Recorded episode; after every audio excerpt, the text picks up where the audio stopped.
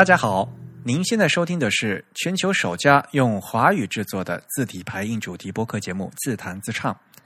我们的播客只有声音，没有图像。我们的口号是用听觉方式扯视觉艺术。如果大家可以脑洞大开，那么我们的目的就达到了。我是主播汶川西半东营军 Eric，我是主播黄浦江边清蒸鱼钱蒸鱼。今天应该是我们的第十二期节目了哈。嗯，对，也是我们新年的第二期。哇，你记得可真清楚。对好吧，嗯，好吧，在节目的开始，我们还是先来看一下大家的捐款情况。啊，对，我们好像已经有一个多月没有聊这个了。可是，在这一个多月里，我们还是陆陆续续收到了很多捐款。对，而且其实是越来越多的感觉，因为我们有一些听众是属于那种长期支持型的，比如说我们之前说有听众是以每期递增等差数列的方式给我们捐款的，然后最近我们又来了一位这样的听众，而且更加厉害。啊，不是等差吗？对他这个是等比数列，等比，对指数递增的。哇，好厉害哦！他是他，诶诶，指数的话，那就是什么二的，呃，接对对对乘接乘上去。哎呦，我数学不好。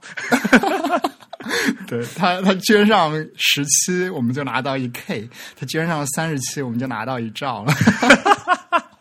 等一下啊，二的十次方，嗯，不对呀、幺零二四吧，这是吧？对对，天哪，天哪！我们有这样的喝这样的听众的话，搞得我们都过意不去了。嗯，我们一定要一坚持做到一百期，是吧？好吧，那位听众是不是 要倾家荡产？可以开公司了，我们。嗯，然后我们有台的主播 J J 印还是人肉会员来给我们每个月捐赠。这个叫什么？人肉会员费是吧？对，啊，另外还有，嗯，因为我们去年有一些年末的节日嘛，像什么感恩节呀、圣诞节呀，还有像元旦呀，都有听众给我们捐款，然后来祝贺我们节日快乐。还有祝我们平安夜快乐的哈，嗯，所以他捐了十二块两毛四，嗯挺好的数字。幺二二四哈。但是、嗯我本个人不怎么嗯不怎么过圣诞节，我又不是基督教徒，所以 谢谢还嗯啊，还有一位听众，他的 ID 叫 Super Fat Rich，然后他说感谢我们推荐了 Gil Sans Nova。好。嗯，那个 Monotype 是不是要给我们点广告费啊？为什么他要感谢我们推荐呢？他是 Monotype 的人吗？嗯，总之挺好的。如果我们发现有什么好的字体，还是会尽量跟大家交流。然后，如果大家喜欢的话，就最好了。我好喜欢这个 ID 名字呀，Super Fat Rich，超胖富是吗？好吧，这么高大上的名字啊！感谢大家这么热情对我们的节目的支持。嗯，对。然后也欢迎大家继续给我们捐款。我们的捐款地址是 podcast at the type 点 com，在支付宝或者 PayPal 都可以给我们捐赠。谢谢大家。呃，现在马上就要、要过年了嘛，是吧？啊，我们呢也是要开始要准备红包了呀。好吧，好，嗯，先感谢大家的支持。嗯，我们是不是要做下听众反馈了？好久是嗯，好长时间没有做听众反馈了。对，我们应该是目前收到了第九、第十、第十一期的听众反馈，然后因为这期的时间有限，我们会挑一部分先来跟大家分享，剩余的我们会在后面的节目再继续跟大家分享。其实陆陆续续大家的反馈还是蛮多的哈，无论是从邮件还是从新浪微博，还有各个渠道，大家都给了很多的反馈。对，而且大家反馈都非常的详细。那我们从邮件开始说起。嗯，我们先看第九期相关的，好的，其实也不不算是完全是第九期吧，就是我们在第九期播出之后收到的一些反馈。那首先一位听众啊，又是这位叶潇同学，他在 TIB 的那个帖子下面给我们留言。首先，他指出了我们那个参考链接中的一个笔误，应该是我的笔误吧。我把鸟海修先生的那个教学的学校的名字好像搞错了，他应该是京都精华大学设计学部，然后视觉设计学科的客座客座教师。然后这个我已经在那个帖子里面把它改过来了。同时呢，他跟我们说说徐学成的新宋体后取名徐明体，获得了八七年森泽奖的佳作奖，并商品化。同时参加的陆华平，他的陆立体获得了第一名，并同样商品化。也就是说，我们在那一期中提到了说，徐学成先生他拿了森泽的奖，其实还有陆华平先生，他也拿了森泽的奖。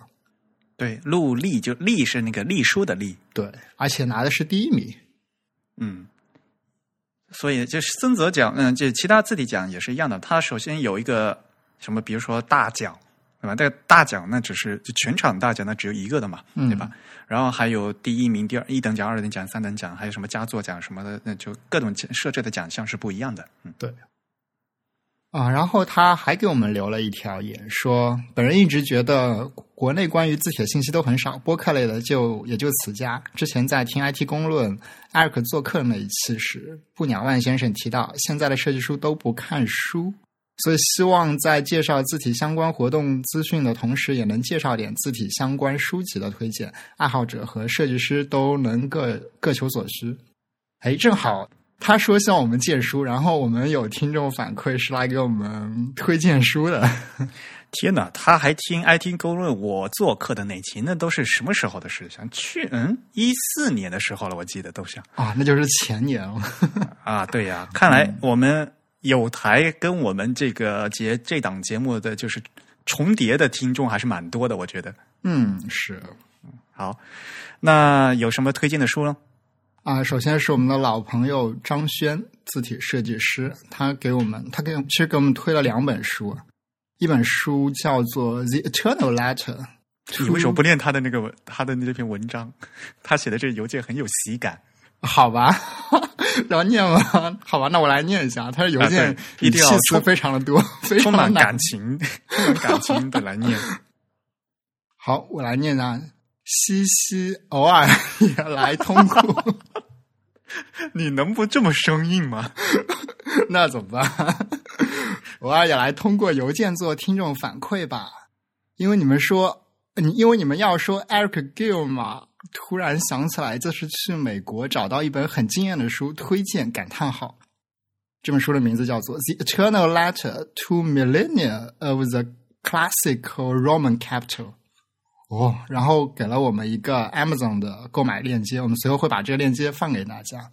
哎，这本书翻一下这个名字，这本书书名很霸气，我觉得如果翻成中文的话，书应该这么翻，叫做什么“永垂不朽的字母罗马大写体”，嗯，经典罗马大写体，上下两千年。那 Eternal Letter 对吧？不朽的文字，嗯，不朽的文字，啊，然后。Two millennia 就是那个两千年吧，对吧？嗯，Classical Roman capital，Classical 就是古典的、经典的那个意思嘛。嗯，它这里的 Roman 就是指呃指那个罗马政体，罗马正体字。然后呢是 capital 就是大写字，因为原来就是只有大写没有小写，小写是等后来才出现的嘛。对，因为大写是比较可以认为是比较正的一种书体。嗯然后小写是偏向于手写的，所以小写是后来比较倾向于速记的时候才逐渐的演化出来的，对吧？你接着念他的文章吧。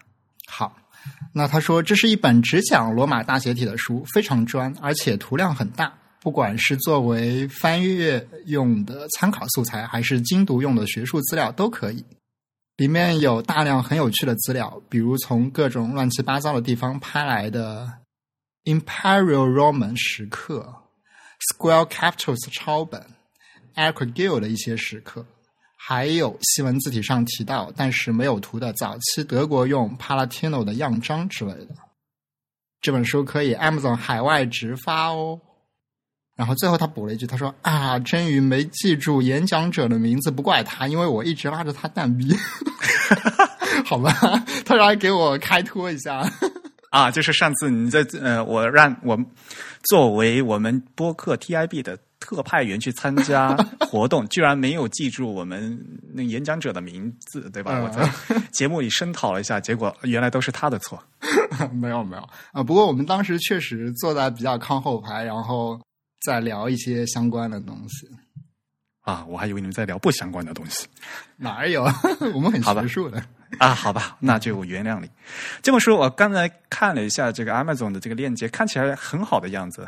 对，看起来是一本信息量非常大，而且装帧看起来也不错的一本书。其实也不贵吧？多少钱这个？哎，不行，我我要买这本。好吧，已经有一个人入坑了。呃，而且呃，日本 Amazon 也卖，呃，中国 Amazon 没卖哈。嗯，嗯，不过可以邮寄，好像邮费也不是特别的贵，是吧？呃，它这个是 hardcover 嘛，就是硬皮书嘛。嗯呃呃，四十二块七的美金，嗯，然后如果是国际邮费的话，可能就是有一点点贵啊，还好吧，我觉得作作为这种美术书的话，呃，而且他这本书是好多人嗯就是一起写的吧，好像不是嗯一个人写的，因为他有好多图啊，还有照片啊，嗯啊，当然是一个编纂的形式。嗯，像这里面 contributor 里面呢，我看到了好多好多就是大家的名字，包括 Matthew Carter 马修卡特啊，包括 Jonathan Hoffler，啊嗯啊，看起来应该是像这些字体设计师收集了很多的资料，汇总到一起。对的，嗯。因为像这些罗马的石刻啊，都是他们在学，无论是学这个书法 calligraphy，还是在学在做字的时候，都都需要呃借鉴和学习的嘛。嗯，对对，这是一本好书。对。然后张轩其实还给我们荐了另一本书，他在微信上给我们看了一本书的一些截图嗯还是照片。嗯，这本书啊，这本书的名字只能让艾瑞克来念了，它一半是意大利文是吗？嗯，不过意大利文不是很好念嘛，你就直接那么念不就完了？这个叫什么？呃，Grafica della strada，The Science of Italy 啊，它为什么 真的是译音混杂？呃，Grafica della strada，呃，Grafica 就呃就是那个 graphic 嘛，就是图嘛，嗯嗯、s t r a d a 应该是那个街道嘛，street 的意思嘛，所以就是街头的图，嗯，就是各种图样嘛。他后面也说嘛，后面是 The Signs of Italy，就是意大利街头的一些照片嘛，他嗯搜集出来的一些照片嘛，应该是。对，那些路标呀、路牌之类的，可能是。所以看起来这应该是一个就是叫 collection 的一个一个东西，对吧？对，是一个看起来像画册、图集这样子的一本，嗯嗯嗯。但是翻一翻好像蛮有意思的。嗯，然后有兴趣的听众也可以去找一找。这本书似乎是国内可以买到，是吧？我刚才在那个亚马逊中国上面已经搜到这本书了。嗯，那看来国内有代理的这个进口书的地方。嗯，而且而且就是还可以，就是因为亚马逊，那它里面可以看嘛，可以翻一翻，就里面正文是什么样子，大家可以看一下。这本书是嗯蛮新的，好像嗯一四年是吗出版的？嗯，就最近才出版的。然后里面这些图啊，哎呦，它这为什么标题都是意大利文？哎，它正文是英文的嘛，但是一些那个小嗯、小章节的标题居然用的是意大利文，哎，那个装啊！啊，对对对，嗯，比较高端一点，看起来。没有，我一开始一翻嘛，这第一第第一页写的什么 introduction 我看哎呀，什么是意大利文啊？看不懂，再仔细看，嗯，这正文是英文。啊，是不是对那个欧洲人来说，这有点像写拉丁文那种古文的感觉？哎呀，嗯嗯，反正不过他本来就是写写那个呃，这这本书说的是意大利的一些那个好多照片嘛，所以就是应景一下，嗯嗯，好吧？反正这个翻一翻也蛮有意思的，可能会给呃字体设计师一些灵感吧。嗯，对。嗯好，好，最后是一位叫做哎，他名字怎么拼啊？Babel 是吗？啊，我们 他说这是希伯来语的，应该是 Babel 吧？Babel 啊啊，巴贝贝呃 Babel 就是这个呃圣巴别，这个是那个巴别塔吧？啊，哎，应该是吧？我也不知道希伯来语，那我是一点都不懂的。因为这个就是那个呃，上帝嗯是神造了巴别塔嘛，然后大家就语言互不通了嘛。嗯，他的那个英文转写，我们可以给它拼一下，叫 B A E B H L E。啊，署名是这样的一位听众，他给我们写了封邮件，叫做我来念一下。自弹自唱的两位主播，你们好！作为一名一期不落、从第一期开播跟到现在的非字体设计从业人士，感谢你们的付出，让包括我在内的业余人士能有机会了解自己对身边常见知识及字体的美的执念，并不孤单。近期偶然碰到《上海字迹》这本书，不知道你们是否早已阅读参与过了？顺附上该书若干页的扫描，呃，然后他就给了我们一些扫描的图。然后他说：“盼新一期节目早日上线，祝好武汉听众。”那个那个什么，我我不会念啊，对哦。嗯，哎，《上海字迹》这本书，呃，我我是看过了。然后他问我们有没有参与过，里面书其实提提到了 Eric 的。啊，其实我其实我没参与了，就是但是你如果一看硬件，的确里面是有我的名字了，就 但是我没有参与，惭愧惭愧。呃，这本书是那个江庆贡老师写的嘛？对，主编的，对对，主编的。然后陈荣老师送了我一本，然后里面有呃姜老的亲笔签名啊，我非常高兴。嗯，如果是在上海这一带做平面设计行业的人，应该会对江庆功先生有一些了解。他应该在圈内的知名度还挺高，而且是一位怎么说呢？嗯，非常值得人尊敬的一位设计师。对，嗯。然后这本书，我个人的印象最深的就是它的装帧非常的怎么说呢，让我觉得比起现在很多书的装帧来说很有特色，而且也比较好。它是用的那种我们叫什么裸脊锁线装是吧？对对对，裸啊对裸脊就是那个书脊是裸露出来的嘛？对，就其实我们可以想象一下，就是我们常见的那种精装书的装帧方式，但是它没有在书籍上贴那个护封之类的那种东西。嗯，它的这个好处就是说，它能让这个整个书在任何一页几乎都能平展开。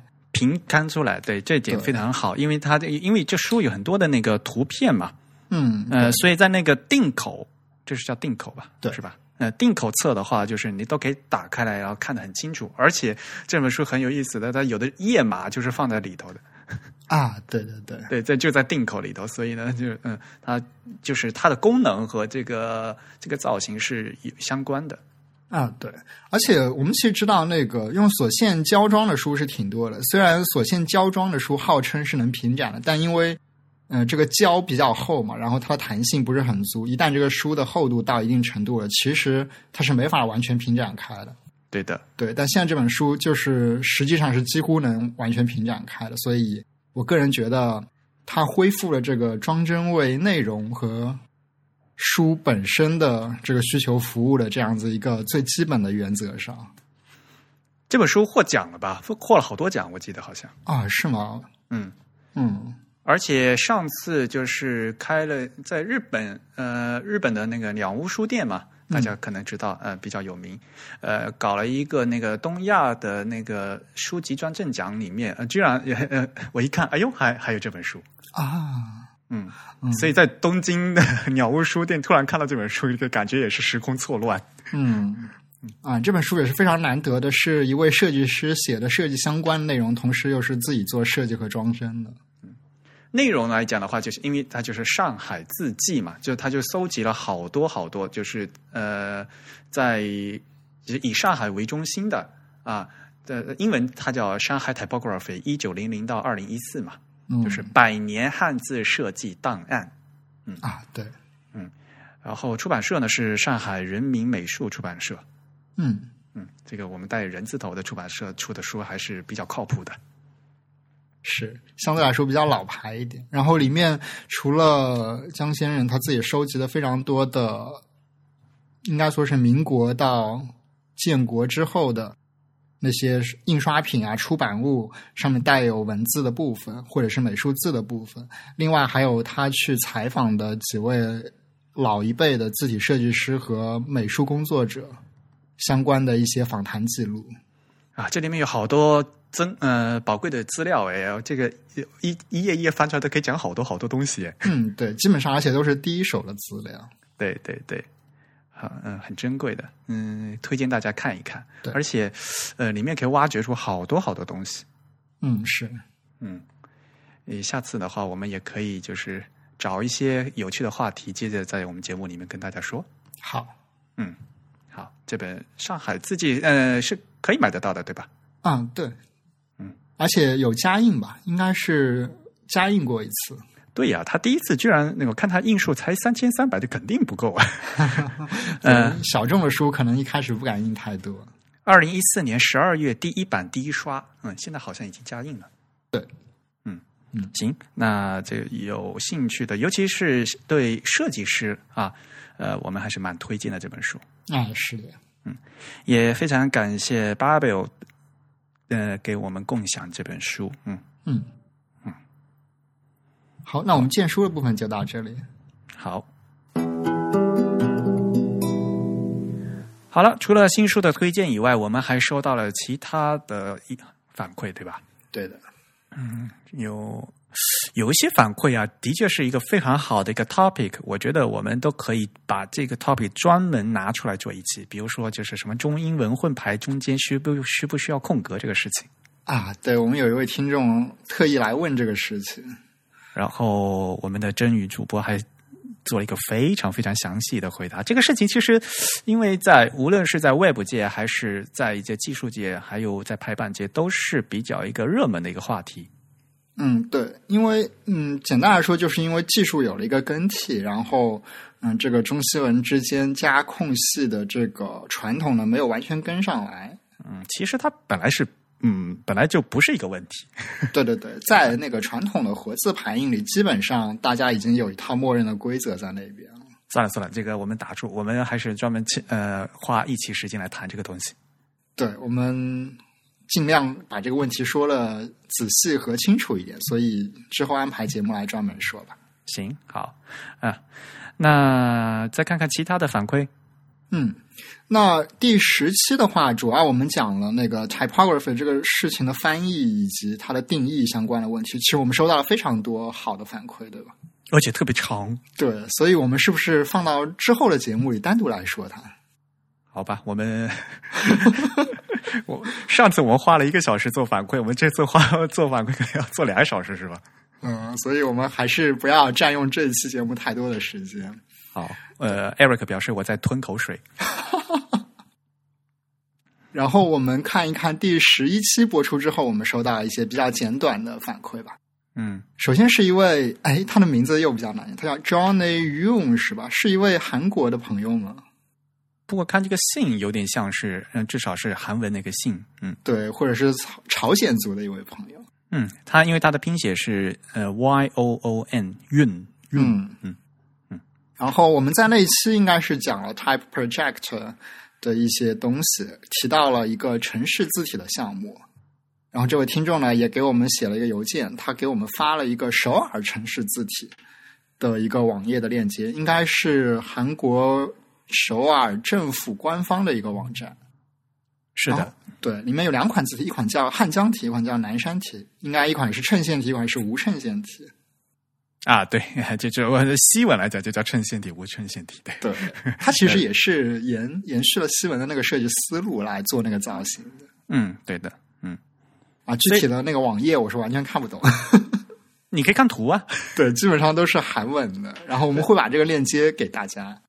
哎，它这个有英文相对英文的吗？没有啊。对我找了一下，好像没找到英文版的这个网页。嗯。呃，是这样的，这个是一个首尔，他们叫什么？特别是呃，就是首尔特别市的一个官方的一个网页，然后它有一个呃韩语和日语一样，他们就把自己叫书体嘛，说切，嗯嗯字体。然后呢，他就说他们呃有两款字，而且我们看一下这两款字哈，呃，首先都是有呃有五五级的字重是吧？嗯，对，嗯，从 light 到 black，light medium bold extra bold black，嗯嗯，然后它还有分是吧？分成两款，是分宽窄吗？还是什么？是的，嗯，在宽度上，对，可能是因为政府要宣传这个什么节省纸张还是什么的，他会做一个稍微窄一点的字。是的确是窄，没对错。，字面变窄了一点。它是什么？冲切和康仓切，哇，好难呐、嗯嗯，对，所以呢，就是他说这两款的区别的话，就是在排的时候，那个窄体的话就会那个长度会比普通体要短百分之十左右。嗯，对，嗯，嗯、就说嗯，这两款体嘛，呃，就可以类比于西文的衬线和无衬线，嗯，呃，而且他们就是这些在笔形的处理上，还是和普通的那个韩文还有点区别的，啊，是吗？嗯，因为他考虑到了和那个西文字体的搭配，在一个笔形上已经做了一些处理。嗯嗯还是蛮有特征的一个字体，比如说这个笔画末端这个点啊，还有这个圈的一些造型啊什么的。嗯嗯嗯，大家有兴趣的话，可以到这个网站上去看一下。嗯，然后提这个的话，还另外一件很有意义的事情，就是说，原来呢，我们讲这个都市字体嘛，呃，欧洲比较多一些啊，然后呢，现在在东亚的话，日本有在做，那我们的近邻韩国也在做，对吧？就是所谓的设计先进国都在做。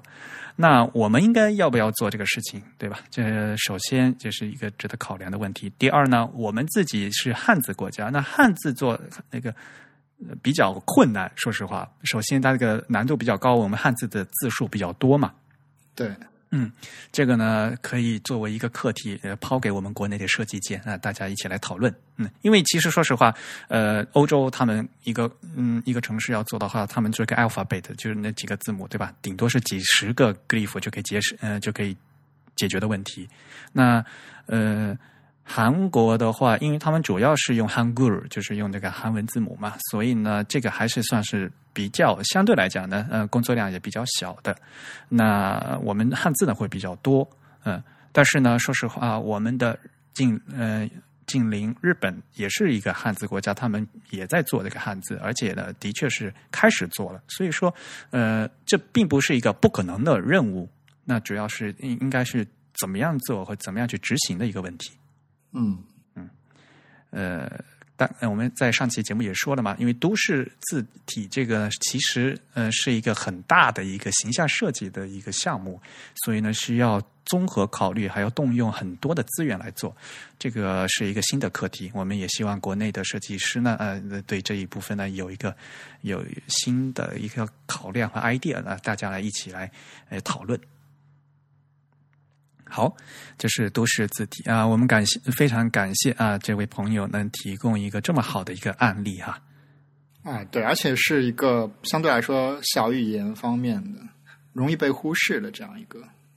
你看，我们我们的节目越来越国际化了。对我们节目几乎覆盖了全球所有语言文字的宽。好吧，那下一封邮件，嗯，下一位是他问了一个关于仿宋的问题啊，这又是一个可以说一期的。哦天哪，我们的那个选题已经 不过他的邮件我们可以简单来看一下，我你先念念一下吧我我念一下关键部分吧。他说：“我想了解一下中文字体中关于仿宋的问题。第一个呢是仿宋形成的历史原因，第二个是仿宋和宋体的差别在哪儿？仿宋为什么不是宋体的一个子集？第三个，仿宋相对于黑体、楷体又有什么特点？然后另外想了解一下繁体中文是否也分四大字体，以及日本字体的分类。它每一个问题都非常的大。”我可以每个问题都可以写一本书。然后简答一下的话，就是首先，呃，我们说那个叫什么宋黑仿楷这种四大字体的时候，其实指的是泛指意义上的中文字体，所以显然繁体中文也是可以分的。对，嗯，嗯就是说中文的印刷字体。啊，对对对，嗯其实我们扩展一下，扩展到日文那边，大概也可以这么分吧。但是日文的话，他们说日文的话，一般来讲，日文分两类，就就他们只说日文明朝体和哥特体，就相对相当于我们的我们的呃宋和黑啊。嗯日本嗯、呃但是我们是有四种啊，在日文里面，他们很少用楷体和仿宋体。嗯，他们可能不把楷体和仿宋当成一个大类。对，因为相对来讲的话，用的是没有我们这么多。对，那其他的，关于仿宋的历史啊，以及一些细节的差别，这个真的非常大的问题。TIB 以前有一些文章是稍微涉及了一点的，但我们有机会的话，还是尽量能做一期节目来说这个。对，而且就是看起来，嗯，很多。朋友对这个名字哈，因为它名字本来起的就是很仿宋，就本来就很奇怪嘛，所以呢，大家有时候呢，就不知道的朋友，仿宋和宋到底是什么区别，对吧？而且宋体其实原来不是宋朝体，对吧？这个 有很多很多 很多很多很很麻烦的事情，对我们到时候呢再找机会重新来整理吧。嗯，好的，嗯，那感谢这位听众来信。好，最后呢是一位。听众，他名字叫信和田，他的署名是。他说：“两位主播好，两位主播你们好。作为一名初级建筑爱好者，Eric 主播上次谈到了名古屋上的 King 下期，当时主播没说上来这个东西在国内的叫法，它叫做螭吻或螭尾，因其属水性，所以古人将其安放在屋顶正脊上，以使建筑物避火。”哎呀，多好啊！有这样专业的人士帮我来补这个词，我就老想想不起来。而且这个“吃”字，我呃不会写 啊。这个确实是 这个这是少见的词。姓氏的“氏”，然后右边一个鸟，是吧？嗯，这个“氏”是不是还多了一点？是吧？下面啊，姓氏是下面多一点，对，嗯，然后右边是一个鸟，“吃吻”“吃尾”，对，嗯。这个就是呃，泛指古代就是呃，就是宫殿屋脊正脊两端的一个装饰性的那个构件。对对，就就所有东西呃，就是凡是在屋脊上面的那个构件都叫螭尾。那螭尾里面呃有有好多种，嗯，就是你你有好多种形状嘛。那嗯，螭吻有的是那个就是尾巴啊，有的呢有的它画的是龙啊或者神兽啊是什么东西啊？对，那。那名古屋城，它的那一个呢是叫虾奇，它那个动物这个神兽的名字叫虾奇。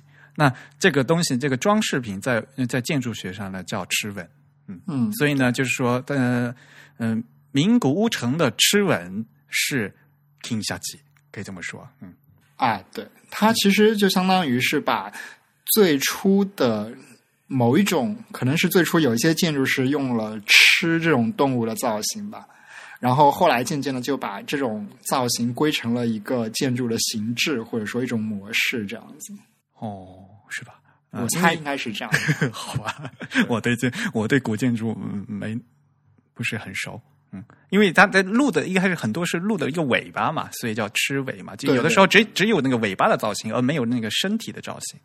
啊，对这一点，那个听下期好像是把那个整个整个这个神兽的造型都都描绘出来了，对对对，它有头有身子，然后尾巴，然后但是呢，就是尾巴是上翘的嘛，就是。嗯，对。对，然后因为呢，它整个就是镀金的嘛，所以是金色的嘛，嗯。嗯。嗯。好，他邮件下面还有一些内容，他说说到名古屋城，艾克主播可能对一九五九年重建的大天守阁感到有些无语。不过，名古屋市政府已经开始以原貌重建本丸御殿及城主居所，预算达到一百五十亿日元。相信这个城内主体建筑建好后，艾克主播再去参观时能有不同的感受。啊，他们真的要重建吗？哎呦，好花钱呢！呃，啊，一百五十亿日元。哎，日本日本那个一几年的时候，一一年说遭受那个东。东东赈灾是吧？叫什么？东日本赈灾之后，应该是财政上还蛮蛮吃紧的，我感觉。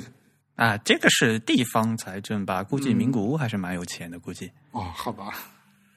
好，那我们期待这个大天守阁的一个重新修复吧。哎，不过这里有意思的也是，又是我们上次说到的这个，呃，哎，我们上次说了吗？就是关于这个。修复一个东西的时候，应该朝哪个方向去修复它，对吧？对你提到的，就是像像修复文物和古建筑，是不是以以旧修旧的问题？嗯，对。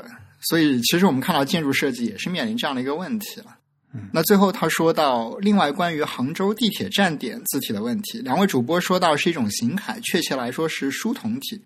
不过我也不知道是哪个厂商出了书童体，这里附上一张参考图片。他给了我们一张图片看，然后他说展示效果，个人感觉也非常糟糕。嗯，那看起来就是一个字库，也就是电脑字体做的一个书体，对吧？对，呃，他给我们这张照片是呃晋江站的照片，但这这看这照片肯定就是嗯书体是没错的，对嗯。也就是说，他们呃在做的时候，我忘了我上次是看的时候照片，因为我没有我没有本人直接坐过那个杭州的地铁嘛，我自己没有亲眼看到过。然后我、呃所以呢，我印象不是很深，所以我上次随随口一提，我记得好像，因为我当时看到那个照片好像是一个呃邢凯，而且呢，我也不知道，因为杭州呃地铁还在建嘛。它是不是每条线每条线路不一样，或者说每个站不一样？嗯，这个我具体不大清楚啊。嗯嗯，但是呢，至少呃，他这位听众发过来的这晋江这张照片，这个的确是属同体，呃、嗯而且那、这个地铁嘛，就是模仿那个香港港铁，不是有一条线，它每每一个站都是用直接是书法写出来的嘛？啊，对，港铁那个的效果确实看起来还是比较好的。嗯，我我非常喜欢那个样子，而且那个字那个字写的很不错哎，嗯，对嗯那个好像是他们一个港议员写的，好像是啊，是吗？啊，对的呀，嗯嗯。最后他说非常喜欢自弹自唱节目，祝越办越好。最近天气冷，祝两位主播身体健康。哇，我们录这期节目的时候已经接近零下了吧？是不是还刚下场雪？对呀，大寒潮过来呀，哎，最近天气确实比较冷，所以我们听众也要注意身体健康。好吧，大家安要好好保暖，然后穿上秋裤过年是吧？好吧，这是什么梗？不知道。好，嗯，好，那感谢这些听众给我们的来信，也欢迎大家继续来给我们写信。我们的邮箱地址是 podcast at the type 点 com。每封邮件我们都会很认真的阅读，然后会呃给大家回信的。对，嗯。艾瑞克，你上周是不是去了？哎，不是上周，应该是上上周了，是不是去了下帝都啊？好久没去北京了呀，我啊、呃也不是好久，我去年去过，呃，时隔一年又去了一趟北京。啊，哎，北京现在天气怎么样？我人品好呀，我去了一下的连续十天都是晴，呃，都是蓝天白云，哦，非常难得。我都已经做好去西埋的准备了，都。嗯，那北京这边有什么比较值得介绍的活动吗？最近好像是方正在北京做了一个比较大的活动，是吗？对，呃，其实这次我去北京呢，主要是去参加呃方正自库的这这场活动，然后呢，就顺便去呃探望了一下母校，呃，还去了你的母校。哦，是吗？因为我们那个方正自库的这场活动，就是在那个北大的百年讲堂。啊，因为这是方正的主场。对的。好吧，先给大家介绍一下这次活动啊。呃，主办方是方正电子，就是方正字库和呃北京大学现代出版研究所，咱们联合举办的一个中文复刻字体研讨会。嗯，即方正精灵粗、精灵细、方正龙爪、方正银雪字体发布会。啊，有四款新的字体。对，呃，是方正嗯开发制作的。嗯嗯然后这次会议呢，请了嗯请了几位嘉宾嘛。那最重磅的嘉宾就是远道而来的，呃，从日本新喜堂的金田先生，金田新一先生。嗯，这位先生非常的特殊，所以我们待会儿可能会详细的介绍他。非常的特殊，对，也是我们中国人民的老朋友，是吧？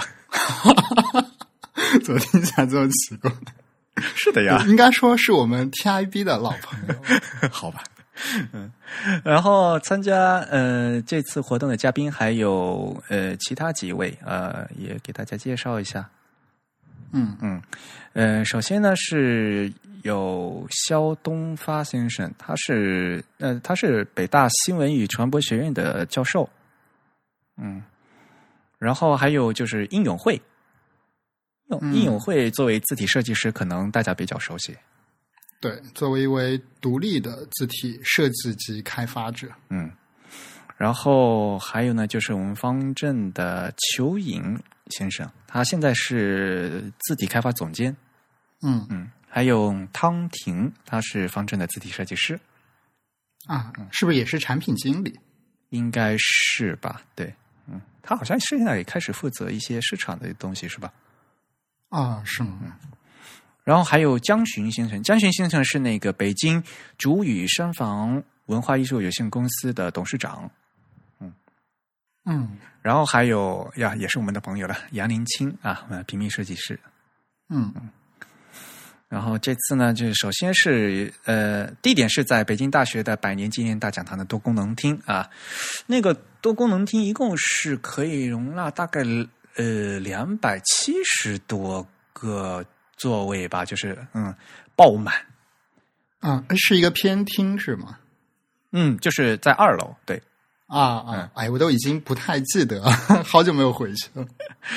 呃，活动是在一月九号，一月九号的下午两点正式开始的嘛。然后因为在那个呃方正他们是在那个微信微信朋友圈上面呃呃接受报名嘛，然后就爆满，然后好多同学都进不去，后面还好多就就就是站在后面的，就是还有还有站票，嗯嗯 嗯，然后就特别的火热，因为当天其实北京也是蛮冷的嘛。哎，零下十几度的气温，然后大家还这么热情的来参加这来参加这个活动，嗯，对，未名湖应该都结冰了吧？对呀、你没去滑过冰啊？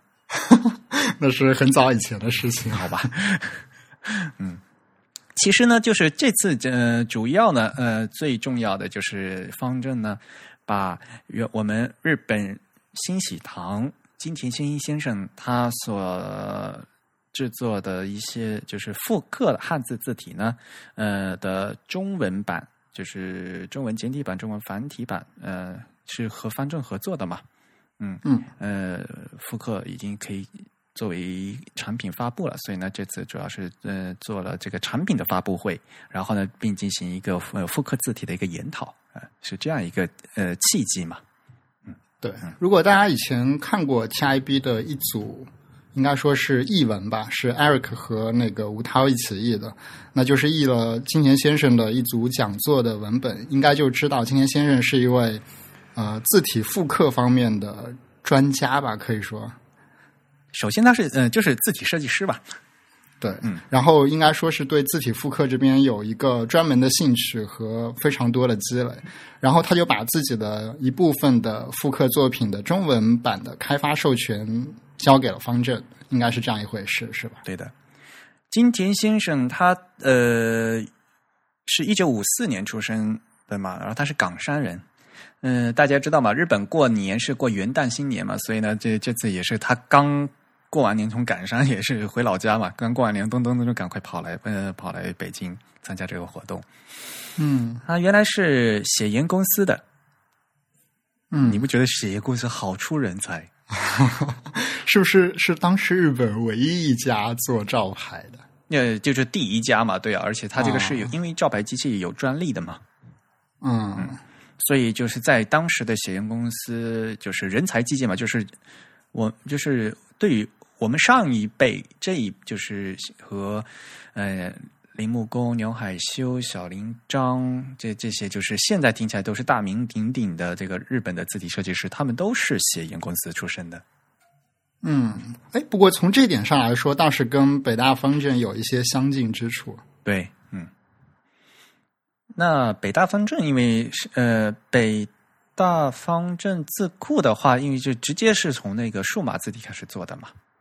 嗯，对，但以前方正是有照牌机的这个开发，呃开发历史的。就是做激光照牌，嗯，激光照牌开始的。嗯，方正的话是，嗯，对，告别千余火。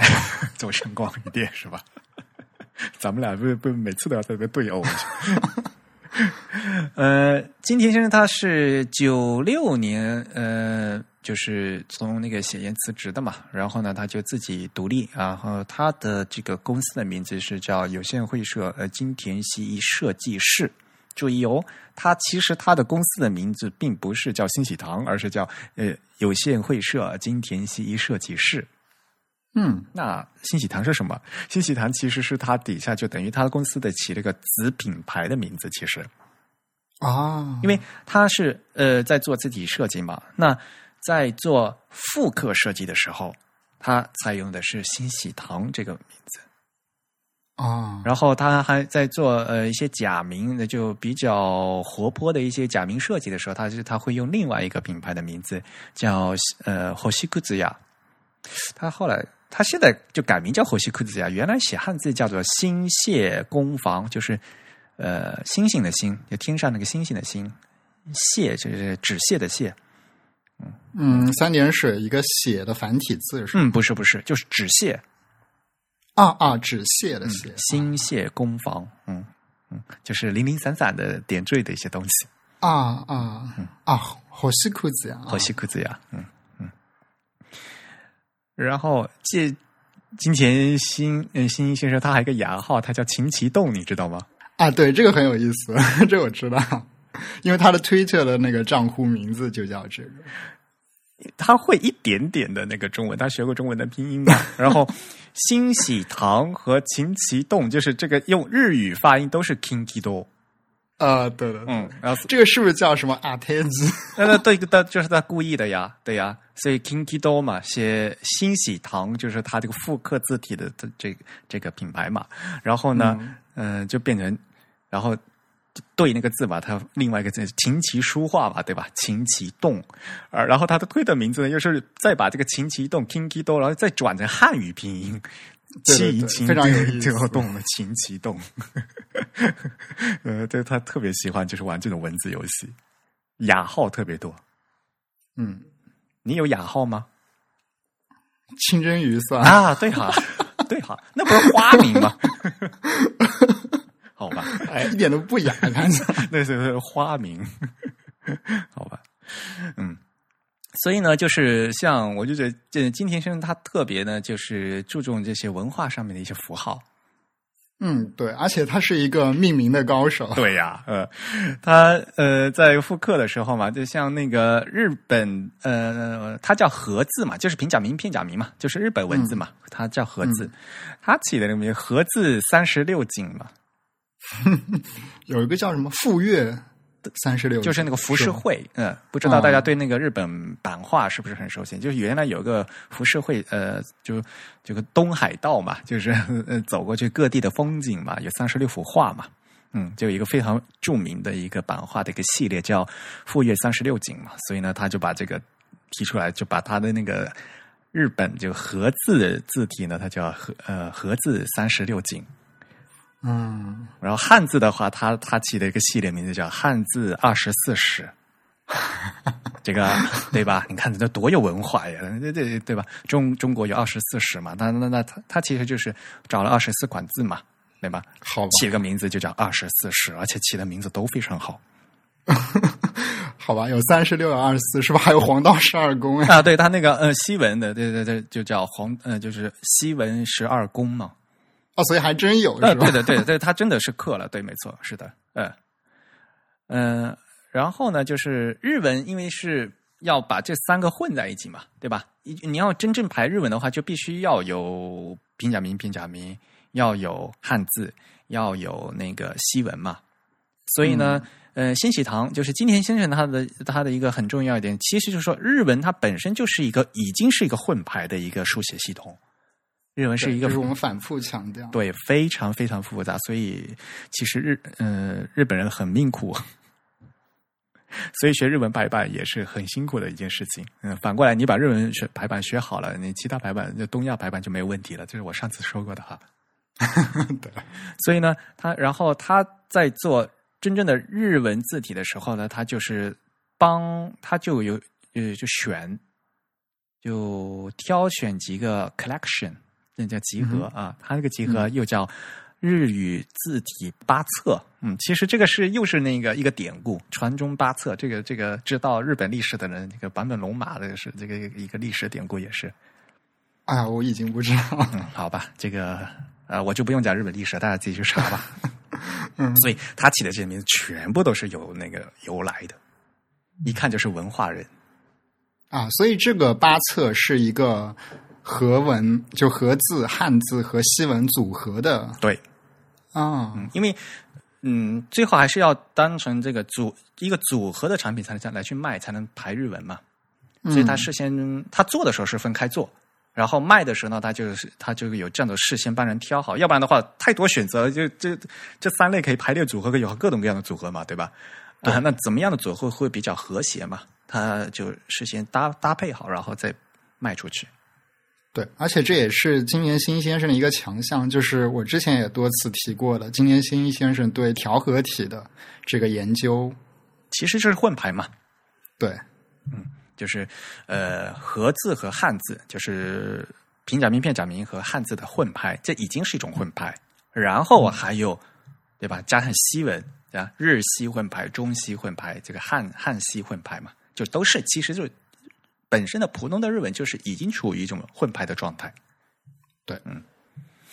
所以，如果大家有兴趣的话，就可以再去翻一翻，就是我们上我们 TIB 原来对给就是金田先生所写的这个活字字体讲座的一些具体内容啊，那个篇幅比较长啊，大家读起来可能会比较辛苦一点。嗯，啊，对，是一篇非常完整的译稿，有有五个大的章节，我们随后会把这个链接都放给大家。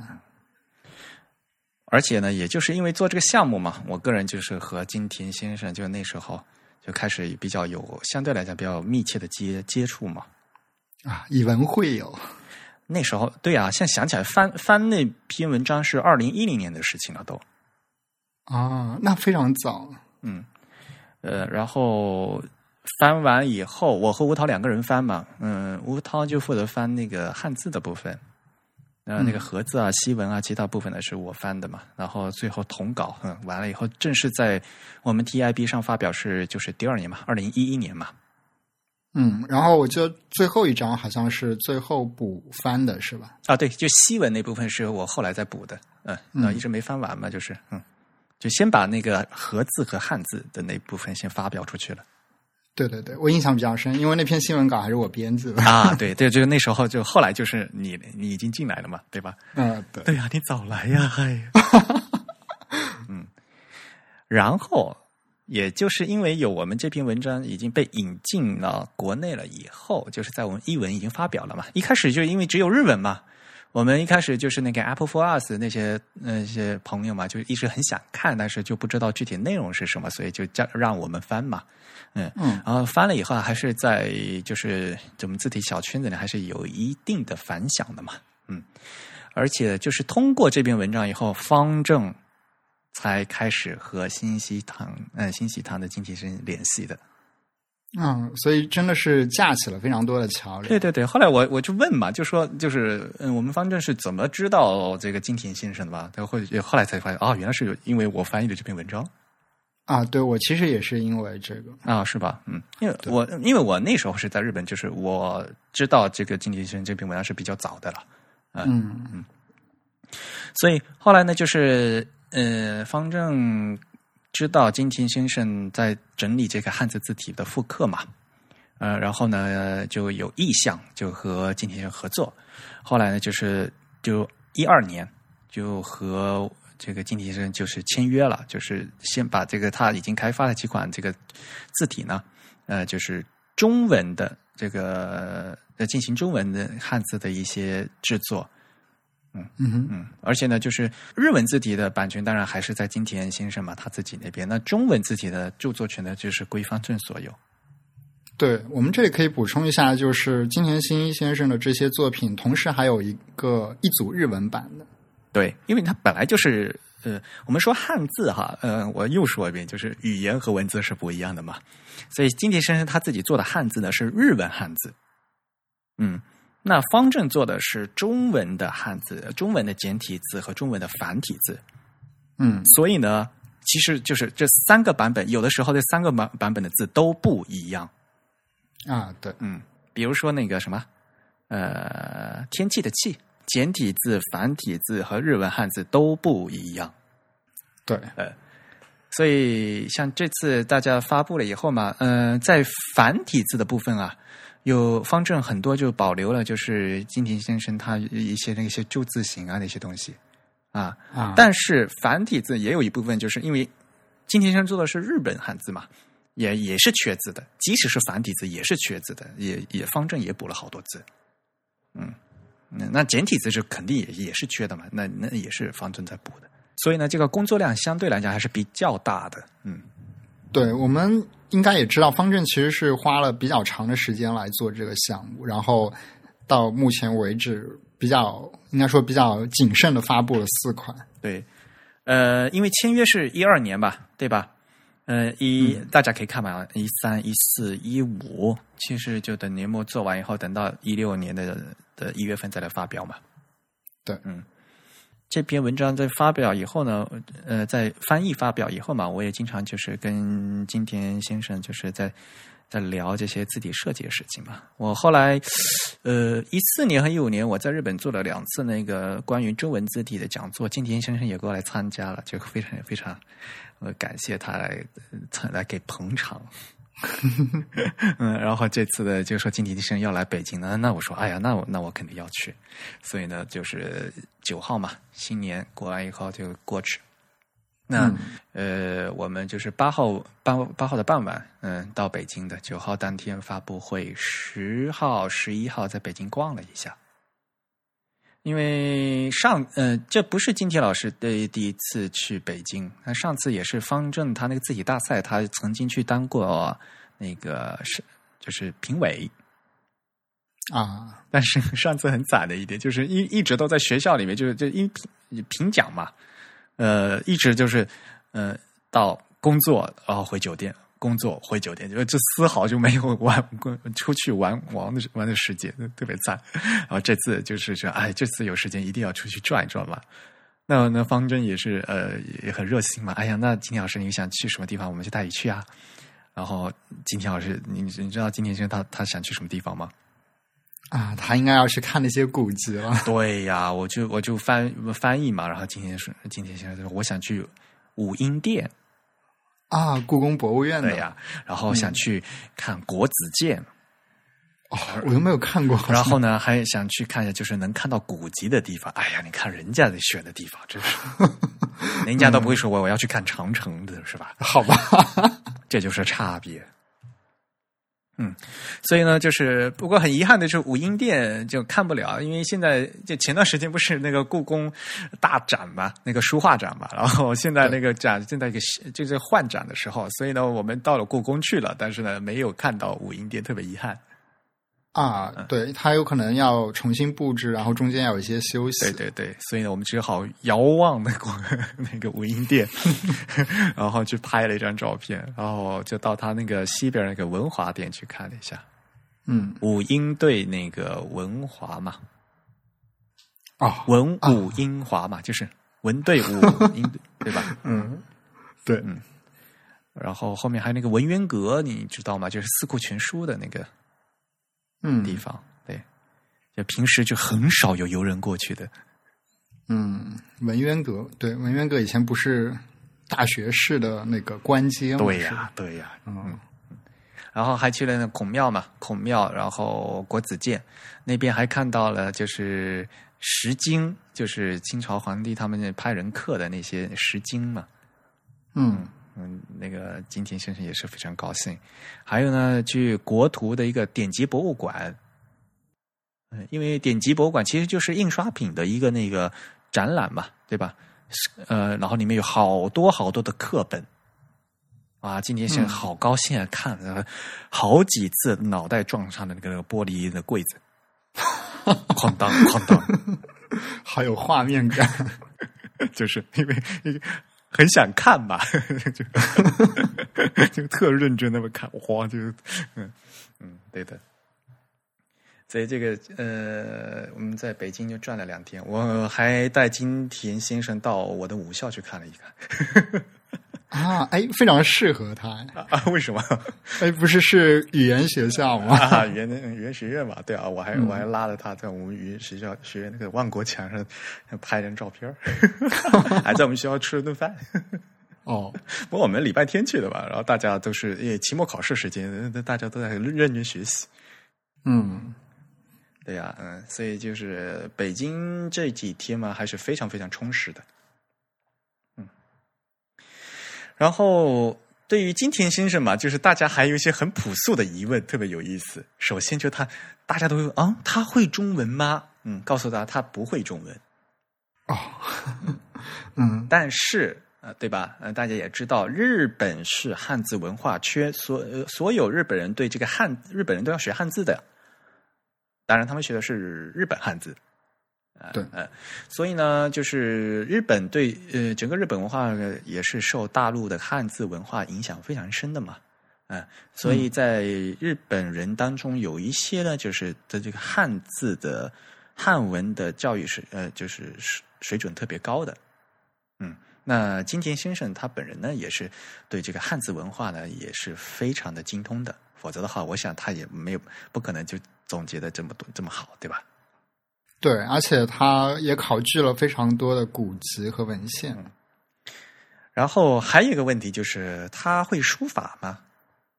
啊，这个其实以后我们下次可以找一个机会来讲。呃，嗯、回答就是他不写书法，就是他不是书法家，就是啊啊，这个倒是有点出人意料。啊，就是说，呃，因为练呃，对字体设计师来讲的话，不是有些起笔啊、运笔啊这些，他他会研究嘛，所以他也会拿毛笔来写。但是呢，嗯他自己不是书法家，就是说他不进行书法作品创作，这个意思。啊啊，我明白。啊，对，我们不是有书法家嘛？嗯书法家不，我们我们会那就会有写写一些作品嘛，然后可以有个展啊，就就就就就这样叫书法家嘛。啊，他呢顶多就是那他就说我只是就为了就研究这些笔法啊之类的哈，我把毛笔拿出来，我就自己写一写，就是就是体验一下而已啊。但是呢，他不会去写那个作品啊，就不会拿出来挂在写个大作品拿出来的，就我是书法家，他他这不会。嗯嗯嗯因为他在做汉字嘛，就一些书法的理论的那些功底还是非常好的。这个在他的那个活字字体讲座里面也也非常体现的非常非常多嘛。哎呀，我在翻他的东西都都快要疯掉了，嗯，是要去现学那些。就好要查好多东西嘛。嗯那个什么象踏和双钩填墨，这些都是那是书法上的一些术语嘛，不是？嗯真宇知道双钩填墨吧？呃，大概就是按轮廓描字，然后往里面涂颜色，对呀，可以这么说。对，没错，是的，嗯。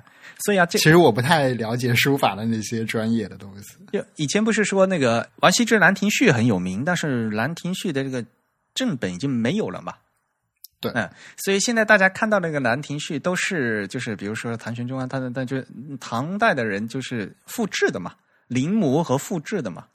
嗯，对，那当年又没有复那个打印机，又没有复印机，对吧？那当年就是古人是怎么刻呃怎么复制这个书画的呢？是首先有两种嘛，一种叫象拓，象拓的话就是就是拓嘛，所以就直接就是拿张纸就盖在原作上面，就是那样描嘛，就是那样写嘛，就叫象拓嘛。嗯还有一种就是叫双钩填墨嘛，双钩填墨就是先把双钩呃，先把那个轮廓勾出来，然后再去填，把中间那个填出来。这样的话就是跟原型比较像嘛。啊，嗯，其实那你想想，就我们现代在做字的时候，其实就是勾轮廓转曲嘛。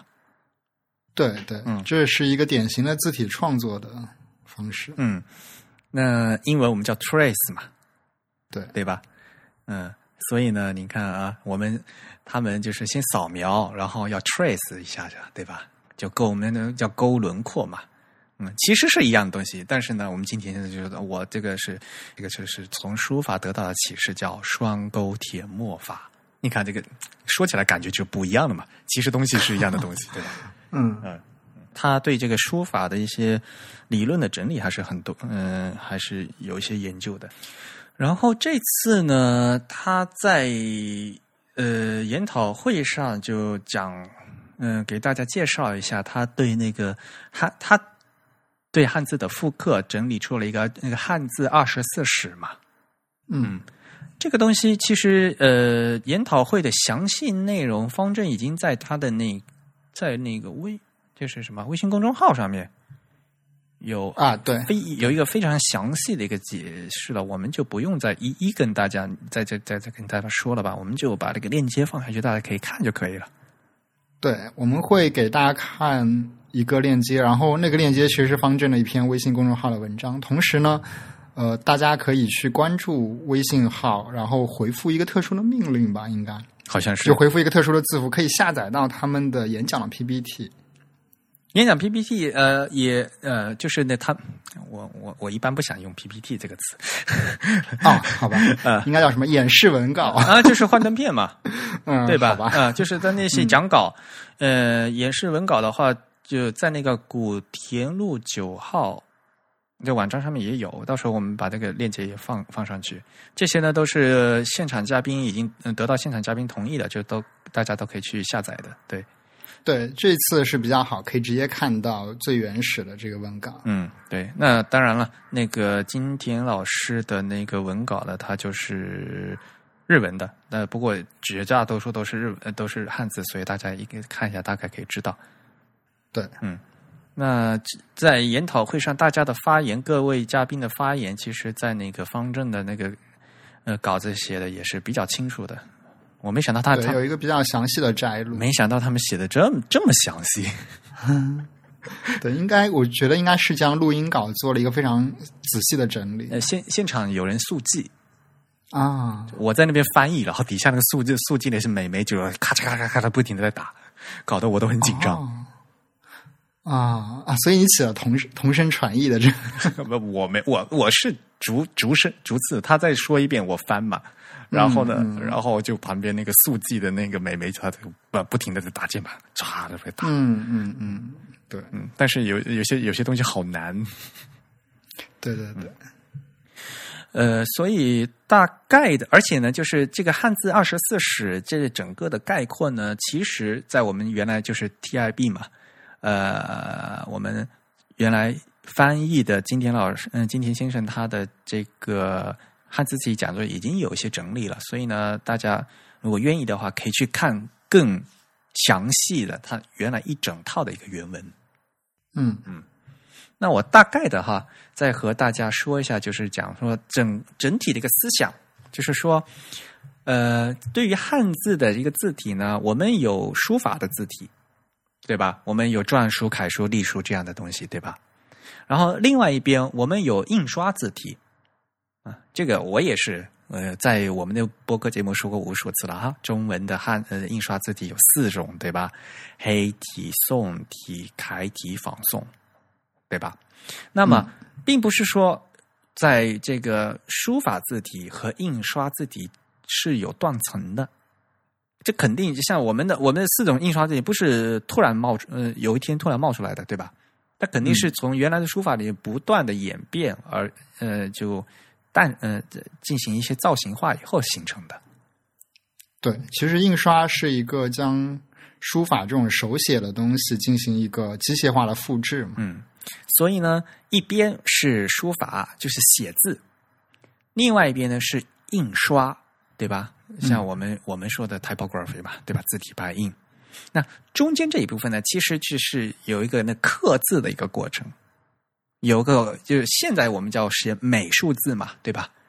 以前是课本嘛，嗯嗯，所以中间胶版印刷，标版印刷有课本，中间有个刻字的一个过程。所以呢，嗯今天先生他主要呢是把这刻字这一部分很好的一个整理的出来，整理出大概呃这这按照他的体系，呃，整理出二十四款比较重要的东西，然后他这起个名字叫二十四史。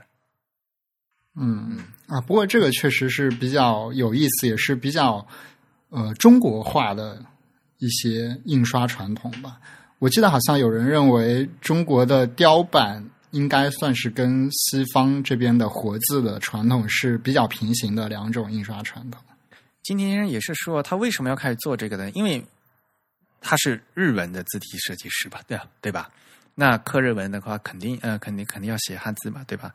那也要、也要也要做西文，西文这个体系是很很整齐的，是很清晰的，对吧？一开始是有有书写的嘛，圣经他们是有那个专门的嗯书写僧嘛，那个他们那些呃教会的那些人在做嘛。后来呢，有了古登堡，对吧？有了有了刻字，那逐渐的就是呃出现威尼斯体呀、对吧？然后有古体字，然后有过渡体字，然后后面就有现代体，对吧？这个都都是有的。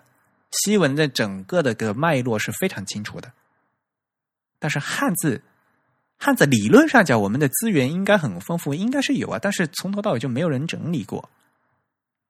啊，确实，就是说，呃，书法一边有，然后印刷字体有，但是中间这这这么几千年发生了什么事情，就是没有人整理过。所以呢，金田先生呢，他就试图呢，就是以他的理解去整理这个脉络，然后呢，所以呢，他整理出来的这样一套。而且呢，他整理这样一套，就跟我们国内的一些叫法是呃习惯的说法是不不大一样，有一些是他比较一个新鲜的东西，比如说，他叫宋朝体，有元朝体，有明朝体，对吧？这个这个我们我们平时说的宋体字和那个就就其实说的东西是就不大一样的。对，它是以古我国古代的这个朝代来断代来划分的，对吧？然后呢，以朝代名命名命名的，还有到到后面就还有清朝体，嗯，然后明朝体其实就是哦，我们说呃，日本人说的明朝体就是我们的宋体嘛，对吧？其实是从明明朝出现的，所以日本人的名字其实是更准确的，呃，然后到了清朝以后呢，有有更有又又进一步发展了，所以呢，他就把那一部分叫过渡性的明朝体，然后之后呢，有个现代明朝体。啊啊！所以明朝体有三部分，就是最早的明朝体、过渡性明朝体和现代明朝体。嗯，熟悉西文历史的人就知道，其实它的这样分类是和西文在对应的，因为西文对衬线体对，因为西文原来也有 old style 对吧？然后也有过渡，然后也有 modern 有现代嘛，对吧？嗯嗯，所以呢，它就是呃，为了和这个西文有有这样的一个对应的关系整理出来的。啊，这还挺有意思。嗯，那所以他在起这个命名和这个整理的时候，他非常呃呃意识到了，就是这个相对比，就是中西对比的一个那个体体系化的一个问题。嗯，啊，也是因为我觉得，对我一直觉得金田新先生对调和体的这个认识是比较深入的。我觉得他应该是在字体实践中有这个希望从。断代的方面来对中西文做一个调和，或者说组合搭配的时候，他才试图发现了说西文这边有一个明显的一层一层的过渡的进化，但是中文这边就好像缺失了这个东西。而且呢，日本作为汉字文化圈，有一些东西的话是源于日本的，比如说我们现在的黑体。嗯黑体其实是我们现在的黑体，可以就是从是日本人先模仿西文的无衬线体才做出来的嘛。嗯，那在老的这个中国的课本里面有没有类似这样的东西呢？有。然后呢，呃，今天先找到的，他他课就找到的那个叫明实体，其实就是那个呃，其实是隶书啊，嗯。其实是一个隶书，但是呢，就是就是隶书刻出来的时候没那么圆润了。对，是一个碑刻的一个字体，嗯，对，非常的粗犷，然后呢，有有一点那个黑体的感觉，就它对，然后它可以对应上去，它可以可以看到这个历史上的一个这个一个对应啊，这有点意思。虽然他们从那个历史顺序来说完全是不一样的，对，嗯嗯，就是日本人所谓的 Gothic 嘛。对吧？其实就是黑体嘛。还日本人还有一个 antique，就是个就是古董的那个意思嘛，antique 古董体嘛。嗯，就是非常是我们看起来就很像粗楷体的这样一个东西。嗯，日本也是日本的一个字体，其实中文也是有的。然后呢，他嗯，金田生就是他翻到的就是这个佛经的课本。嗯，所以他这个佛经课本在，所以他他整理出来，他个叫广方广啊，其实是那个佛经课本里面出来的嘛。嗯，所以呢，就是他不仅从把中中国的这些在源自中国的这些课本的字体按照历史朝代这个分了，然后呢，他还把就是源于日本的这些字体，他他也在就中国课本就相对应的，他也进行了一些挖掘的工作，非常有意思。因为他试图去找这些现代的形式有没有古典的一个文献的对应，是吧？对对对，有些造型上的类似啊，肯定不不能说它肯定是直接源源于这个明史的，就是隶书的那些东西，对吧？但是这个造型上有些类似，这是它的这样的一个关联，其实它这种挖掘是很有意思的。嗯，还有比如说像在书法字体里面，我们说那个草书，因为日本是假，他们书写假名嘛，对吧？大家知道平假名呃呃片平假名其实是从草书演变过去的，对吧？啊，对，所以呢，在日本他们的汉字草书有他们自己一个体，叫叫玉家流啊、这也是非常有名的。所以呢，他还把这个添进去，就是中国的草书里面所没有的。呃，他他又做出来的这个，在他的系列里面把它叫灵泉啊，呃，这样这样一个字体，嗯、像这些东西还是非常有意思的。然后呢，在他在整理的时候起的这些这些字体的名字呀，也也非常非常有文有文化符号的一个特征。对，像他他宋体字哈，西湖、龙爪、麻沙、晨起，啊，这这些名字都起的特别好。嗯嗯像宋朝，呃，宋朝底它首先是一个北宋啊，北宋，嗯，它就选的是西湖嘛。然后南宋的话，南宋课本，南宋课本它就是选了按按地方分的，呃有四川课本、浙江课本和福建课本嘛。嗯嗯嗯、这次的那个龙爪就是四川课本，嗯嗯麻沙麻沙是我福建的。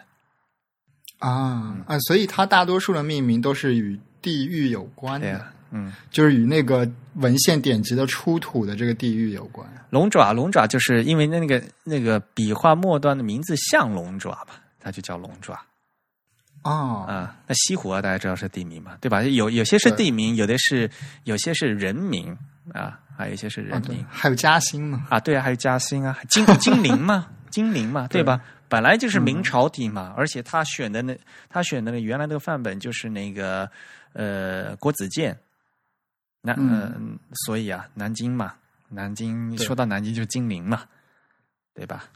还有凤翔、毛镜啊，这个金陵、嘉兴、凤翔、毛镜，这是他整理出来的，就是古呃，就是明朝体啊。然后后面、嗯呃过渡期的明朝体就五音啊，五音殿的五音嘛，巨真、对吧？巨真，啊。然后哎，巨真这个名字，其实后来在做现代版的仿宋体的时候，也被重复使用过。巨真这个名字其实是活字的意思嘛，嗯，对，对吧？这个是皇帝赐的雅号嘛，嗯，对吧？据这这名字，嗯，的确的确是挺雅的。然后好像 他还整理另外一个叫宝玉，因为他当选的那个课本是那个当年的那个《红楼梦》《红楼梦》，对，嗯，所以他整理的这个过渡期的这个明朝体，他选他是按什么官课本，就是出版出版社嘛，就有私课和官课嘛，不对啊？像武英殿那个就是、对吧？皇家呃就是国家的课本对吧？嗯、像宝玉的话，这就是私课本，嗯民间的课本，嗯，然后最后现代现代明朝体的话，他才选那个美华。对吧？大家就知道了，上海的美华书美华书馆，对吧？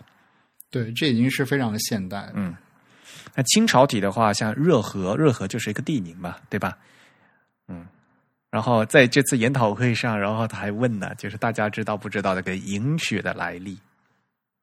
啊，哎，对，这确实比较特殊，嗯。这不像个中国词，其实。啊，银雪这这就是那个典故嘛，啊，银雪有典故吗？哎，就是好吧，孤陋寡闻了。哎，就是刻苦读书啊，囊萤映雪呀、哦哦，是这个，嗯，天哪，对吧？就是没有钱点蜡烛嘛，就是把那个嗯，那个萤火虫抓起来嘛，囊萤嘛哦，啊，原来是这个，然后还哦。雪地里去反光来读书嘛，囊萤哦。映雪嘛，就萤雪嘛。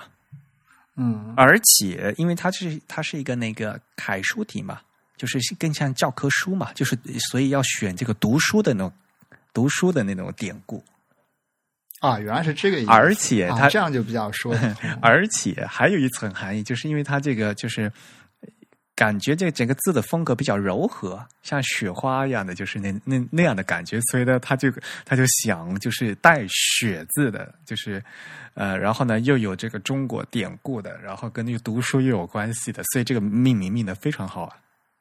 啊、我其实最初是望文生义，从最后一层意思来理解的，因为在日本，银和雪都是女生名字比较多见嘛，好吧 所以我第一想到就是因为这款字比较的秀气，然后比较的有一些女性的这个书写风格，嗯，是的，嗯，秀气这个字，对，嗯，像就所谓那种什么沾沾花小楷是吧？啊，好吧。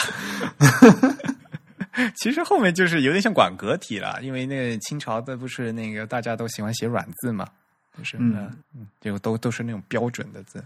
嗯嗯然后像今天像他整理的，他就中这边是像以这些朝代啊这些名字去整理，这叫二十四史嘛。啊，然后其他整理出来，这个他就 就叫外传了，就放不进二十四史里面去的，就叫外传了。太多了，像比如说我们常说的这个呃四大印刷字体嘛，对吧？呃，黑体、宋体、楷体、仿宋嘛，那它也就复刻了。嗯，他复刻，他复他复刻出来，那那他要起名字呀。你你看，你听一下他起的名字啊，叫端午、上巳、重阳、七夕，嗯，这都是节日，对，都是中、嗯中华民族的传统传统佳节。嗯。对呀，所以这个，哎呀，这些系列的名字就是，哎，你看，就是一个我们的日本友人整理的多好 哎，上巳是中国的节日吗？现在好像都不太过了。啊！是的，没错。嗯嗯，像元宵节不是叫上元节嘛？啊、对，叫上元、中元、下元，都都这这就是有都都有的呀，就是嗯啊，三上上巳是三月三嗯，啊，是三三月三这个啊，是不是什女么《女儿诗经》里面出来的那种三月三不女儿节吗？啊？对，在日本是。对，我想这个节最初在中国是什么地方？感觉是那种什么孔子时代的，什么春天要去踏春呀什么的。上次我好鼓啊！什么呀？我三月三，嗯，这个应该是在比较魏晋以后的分俗了吧？应该是。好，我们回头考证一下。我这没没那么古吧？这还到春春秋战国没嗯没有没有的。春秋战国时期那时候历法都不一样。哎哎，我刚刚查了维基百科，他说最早出现在汉初的文献，然后还引了一个什么《周礼》，还引了个《论语》，嗯，那嗯，对啊，那是可能是的你不是也那种什么附庸古代的那种。啊好吧？三月三嘛，啊，但是是四嘛，那个嗯，那个天干地支的那个四四日对对对，嗯上巳，嗯，所以啊，就是他起名字就不会像我们起一个什么什么什么黑宋体啊，就是就哦 好吧，我们黑了好大一片。就是，呃所以他这个起的风格，就是他还就是要刚才说完的起的名字很有意思嘛。啊，对，起一个好的名字其实非常重要。这个也是在做市场，也是一个产品定位的问题嘛。对，而且我觉得，其实我们之前也说嘛，就是对设计师本人的这个灵感激发，以及对他的这个情感投入，嗯也是有一些帮助的。嗯对，我们的设计师朋友张轩也是个起名高手。啊，是吗？哎，我们上次不是还介绍过他起的各种啊啊啊非常特殊的西文的字体的名称？啊，布里嘎多这。好吧，呃，然后呢，嗯、金天是后面在演讲的后半段给大家分享的是他是怎么坐姿的。嗯嗯，那首就是首先是选比较好有代表性的课本，然后拿一拿出一页来先，先就所谓的双钩停墨嘛，就是先先 trace，先把那个描边描出来嘛，然后再进行笔画的整理。嗯，然后他说这个过程啊，其实和写呃写毛笔的临帖是一样的。啊，对吧？大家在临帖的时候，以前大我不知道在写毛笔，以前就是你要不然就可以先垫在上面直接描嘛，对吧？对，我们叫描红。描红，首先是描红嘛，嗯对，用红色的颜料给你勾一个框，然后你去填墨。嗯，这是第一步嘛，对吧？然后后面呢，就是把那个字放在旁边，然后你看，你放在旁边，然后你看着写，对吧？对，嗯，就是第二步嘛。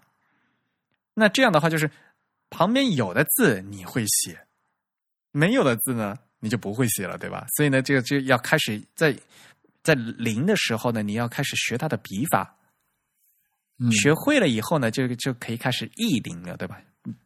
把握它的一个笔法，这样的话呢，就是它原来帖子里没有的字，你也会写了，对吧？这这个这个才叫这个才才叫这个会写字了嘛。然后到再到后面的一个程度，就叫那叫背临，就背书嘛，嗯，就就就那后面就是等于是书法创作了，对吧？就脱离了原来的那个帖子，这个你可以自己随便写了。啊，对呀、每个人都是有这样嗯这样几步走的嘛。对嗯，那在复刻的时候呢，那就是前两步嘛。第一第一步我先的确是说过，就先先埋先描红嘛，先描啊，描了以后呢，但是呢，你的描要整理它的笔法啊，嗯笔法以后就是就就要到那个意临的阶段，就要要把把握它的那个用运笔的笔法的意思在，然后呢，做出他们的新的这个字。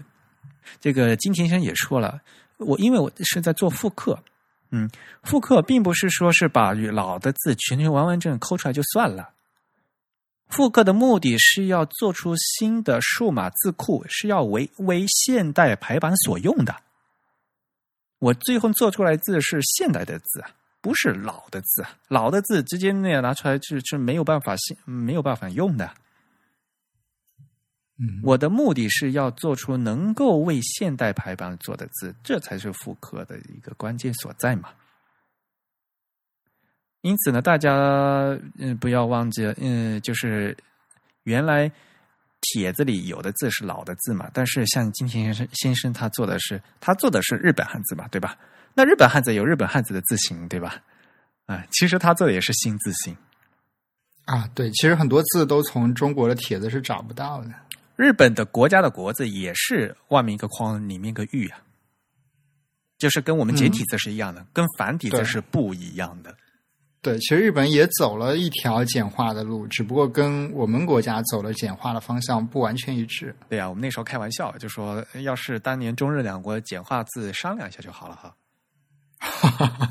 好吧，那总体来讲，就是中国的简化，呃，简化呢就是比较激进嘛，而且中国有简化偏旁嘛，简化偏旁什么言字旁啊、这样的，就是鱼字旁嘛，对吧？马字旁这样的，对吧？你把边旁一简化，就就一下子就简化了一大片嘛。嗯，对，那日文的汉字它没有简化那么多啊，但是也有简化，嗯，还有多，而且简化的时候还有一些很复杂的，就是简化的跟中国不一样，而且还会有张冠李嗯张冠李戴的那这种就各种各样的事情出现，对，所以呢，对我们上期也说了，像那个横滨的滨字对，还艺术的艺字啊之类的，嗯，啊，对，所以像这个这个东西的话，哈，呃，哎，晚上这我就看好像有人在吐槽，就为什么方正这次做的是那个中文的这个新字形是吧？简体字，啊，因为方正这次简简体呃简体按正文字嘛，正文字就要按就是国家标准做嘛，所以把、啊啊是指这方对，，所以就把那个原来金田先生他做的好多字的那个字形都改掉了嘛。啊，就有一些细节部位的写法，嗯，那像像比如说这次这个精灵，精灵，嗯。因为它就就按我们中我们中国就是其实就是类似于宋体字对吧？它是可以用来排正文的，所以呢，你如果要做这个话，就是要符合国家标准的嘛。方正也不容易，因为必须要有国家按标准做啊，你要不要不然的话，你不可能对吧？回字有四种写法对吧？你不你不能那样对吧？嗯。好吧，那有人在吐槽这个这个东西的话，我就觉得就是说，呃，虽然说是复刻哈，复刻必须要有要做成就是现代排版所用的字。金田先生他其实本他原来做的字也是日文的日本汉字的新字形，他也有进行笔画修改的，也有的。嗯，嗯，所以对于新字形这个事情来讲的话，我觉得就是我是站在方正这一面的。就是你既然既然在做简体字的话，你就就必须要用按照就是按国家标准做改成新字形做。当然了，但嗯，有些人就觉得老字形也很漂亮，那那这的确也是。这首先，嗯，漂亮不漂亮是一个审美的问题嘛。然后呢，就是我觉得老字形漂亮漂亮的话，我们现在有 Open Type 嘛，对吧？我们可以多做呃多做几个 glyph 给放进去嘛。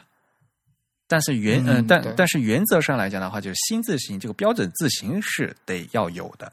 然后你再再比如说为了美观或者或者给。给用户更多的选择，对吧？你再把其他的那些旧旧字形做进去，那也可以，对吧？但是新字形的确是要做的。嗯，对，嗯。不过相比字形这方面，可能确实中国要稍微吃亏一点，我觉得，因为毕竟像日本，它有区分教科书体和。非教科书体这样子的字形区别，教科书体可能要求的更死板、更严格，但是中国这边，如果你按国家标准来做，相当于所有的字形都做成了一个教科书体吧。如果我们不严密的来说，嗯，其实教科书体这个事情的话，说起来就更复杂，因为。据我了解的话，就是国内的教科书体这个事情已经在做了，所以做出来会更严格，就是比这个新字形还还不一样。因为新字形所规定的是印刷字体的字形的问题，还不和教科书体还还还不大一样。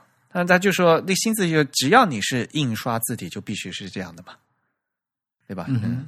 手写的话，但这个印刷字体其实有一点，有点楷化比较明显。对，没错，对。但是是，嗯，但是这个东西就已经是定下来的，而且就不用改了嘛。嗯嗯嗯，因为因为我们大家也知道嘛，八十，呃，从六十年代五六十年代简化字开始，一直到八十年代，就是社会上用字很混乱嘛。啊，就有这个确实，嗯，就改来改去，改来改去，啊，所以呢，这个东西的话，就是国家也是希望说，就是要趋于稳定，文字文字政策要趋于稳定，嗯，还有退一万步来讲，对于设计师，他是不能去抱怨新字形的呀。我啊，这个倒是，我经常和我设计师朋友讲，就就是这个，就比如说裁缝，你裁缝给人做衣服，你不能抱怨说人家身材不好。对吧？你你是不是瘦子是胖子，我都能给他呃做了一道非常笔挺漂亮的西服，这才是我裁缝的厉害的之处啊！你不能说你不能说啊，你你这你这瘦子缺胳膊少腿，我不给你做，因为我做不好，我不能给你做，是是你身材有问题，对吧？啊。嗯，像有有些设计说是说什么简体是繁体字，所以我呃还是喜欢繁体字。这我觉得，这作为设计师来讲，这不就不能从这个角度上说。嗯，对，就是不能过分的要求，怎么说呢？要求规范这一方面去迎合审美。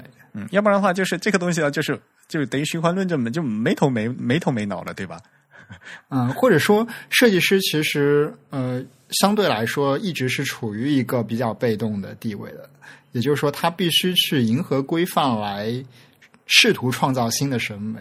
那如果说让他去扭转规范的话，可能设计师就没有这个权限吧？应该说，嗯，那当然了，就是比如说在设计呃这个规范合理不合理，这是一方面，对吧？然后呢，他可以呃就可以提意见，对吧？然后在这个规范之内，我可以做的，我可以做的更好呀，或者怎么样，对吧？这个做法有很多了，嗯。呃，有的确有些裁缝是挑人的，对，也的确也是也有。啊，对，实际上我觉得，嗯，像方正这样子比较大的厂商，然后试图开发一个比较泛用、面向非常多用户的这个字库的时候，或者说这个字体的时候，我们是没办法去要求他说，呃，在审美上尽量争取一种独创性什么样的东西，他肯定是首先要照顾到规范。我觉得这一点其实，嗯，无可厚非吧。笔形的问题和那个设计审美是两回事，就是说，啊，对，就是字形，字形对字形和笔形确实某种程度上是可以跟审美设计的一些细节审美进行一个剥离的。对的，但但也很难说了，就是设计师肯定也会受到他的一些限制，因为审美的很多范式可能就是跟那个有关。嗯，嗯，是的。所以呢，就是这次呃，方正啊发布的四款字嘛，就是发布出来以后，在网上啊，在知乎上，我看也有好多讨论，对吧？啊，对对，这个是，而且大家基本上都不是很满意方正给出的方案，是吧？嗯，呃，基本呃，对，一个是那个那个新字形的问题嘛，但是这个问题我刚才已经说了嘛，啊，这个东西字形其实我个人觉得是无可厚非了，嗯，反过来反过来说，方正对对吧？他有一个作为一个字形厂商，他是有一个社会责任的，他不那因因必须有规范在的，嗯，这是一方面，但是。另外一方面呢，就是我觉得方针这次还有有待改进，就是说，对也没错，你要改新字形吧，对吧？你把字形改了就完了。但是呢，就不用去改动影响这个字风格的重要的一些特征，比如说中宫，比如说字面啊，对，这个是非常重要的。对，啊，其实我如果说我有什么不满意的话，我觉得可能中宫对我的第一印象是比较比较明显的。嗯，像我们经常说吧，那 评价一呃一个汉汉字嘛，对吧？中宫怎么样？呃，字面怎么样，对吧？嗯，这所以这次我来看的话，就我自己手上呢是有那个嗯金田先生他的日文的那个精灵的版本，嗯啊，我自己手上有，我我自己有买，但是银雪和那个我没有，所以我没有办法比较。那我自己呢就拿了那个呃原版的。精灵就是金田先生做的，和我们这次方正方正做了两款嘛，对吧？简体字和繁体字嘛，精灵拿来比较，在典型的这个字体特征，就是中宫方面和字面方面呢，有一些还是值得商榷的地方。因为像比如说这个精灵这款字，理论上讲它的中宫是收紧的。嗯，对，嗯。呃，收的特别紧，然后呢，有些笔画的那些偏移呀和长短，它是故意呃保留了原来刊本的特征嘛，所以呢，就保留一些不不整齐。对，然后故意有些偏移，这个重心是故意不稳的，就是有一些笔画要该长的是故意要给它很长，然后有些笔画就故意要很短的。嗯，然后这些东西呢，就是。我们方正在处理的时候，可能就是呃不大统一，然后呢就把原来的修改掉了，就就好显得就是很，因为它问题是因为这个字很多嘛，嗯，我们我们一款这个汉字字体的话，这都几千字嘛，那最不好的一点就是有些字改了，有些字不改就变成不统一了，这一点是非常不好的一个呃一个效果，就是。所以这个这些东西的话，其实我后来呢，就是后来我们私下也跟方正的这些产品负责产品的几位设计师也交流过。呃，其实，在网上大家的这些评论，的方正呢也也看到了，也听到了。这些大家呢也是说，现在很好嘛。呃，我们字体是可以，字体本来就是软件嘛，可以改版的嘛。这些声音，这些用户的这些意见啊，大其实反正也也都听到了，所以呢，他们也是希希望说，就呃多听大家的宝贵意见，然后呢再进行呃一些修改。啊，不过也确实是，我觉得真正说起来，大家对嗯所谓这个国家字形标准方面的意见，可能也不会那么强烈吧。可能大家更在意的就是刚才 Eric 说的那些一些字形中的不规则呀，然后。另外就是像中宫的这个收放这方面的这个审美所带来的影响，可能对用户的影响比较大。或许大家比较不满意的也是这些细节。嗯，我自己其实做测试以后啊，这感觉一个最可惜的一点，就是因为把一些把一些字体的重心和字体的那个字面还有中宫呢。一部分改了，然后一部分又保留了原来的，对，显得就这最后做出来这一套字排出来不统一这一点的，就是非常不好。嗯，啊啊，我倒没有大幅的尝试过，所以倒还没有这个感觉。嗯，当然了，就是像一个字体的重心啊，是什么样的？就是其实说实话，就是每个设计师啊，还有不同的考量嘛，对吧？嗯，然后就比如说，嗯，应该再高点或者再低点这些东西啊，其实啊是需要，比如说这个原来的作品是金田先生做吧，就更需要就是和原设计师要有更密切的沟通。嗯，并不是说我觉得这个字好看就要做成这个样子，应该说，比如说“精灵”这款字是这个样子，要做成这个样子，对吧？这是一个那个对于这个产品定位的一个问题。嗯，这款字它的特色是这样子的，要先把它把握的清楚然后大家再去给它保持这个风格，推广到这么六一你一款字有将近一万多个字啊，对吧？你要怎么样在这这整个推广过程都都能保持这个风格，并不是说我设计师假觉得是这样的啊，我就全部给它改成这样子，那是。嗯，这一套字的话，肯定是有好呃几好几位设计师就是共同完成的，对吧？这中间需要一个统筹和把控啊。对，你从这个角度来说，我反而是比较比较支持说，大的字库厂商在做这种复刻字体的时候，也取一个不白平均，然后重心稳定的这样一个策略，同时减弱细节上的一些差异化。呃，其实这个总体方向我还是比较支持的，但是，呃，我对我对这个中宫放大，然后这个字面的一些比较怎么说呢？比较流行的 universal design 的这样一个趋势是持保留态度。嗯嗯嗯，那这个就是风格问题嘛？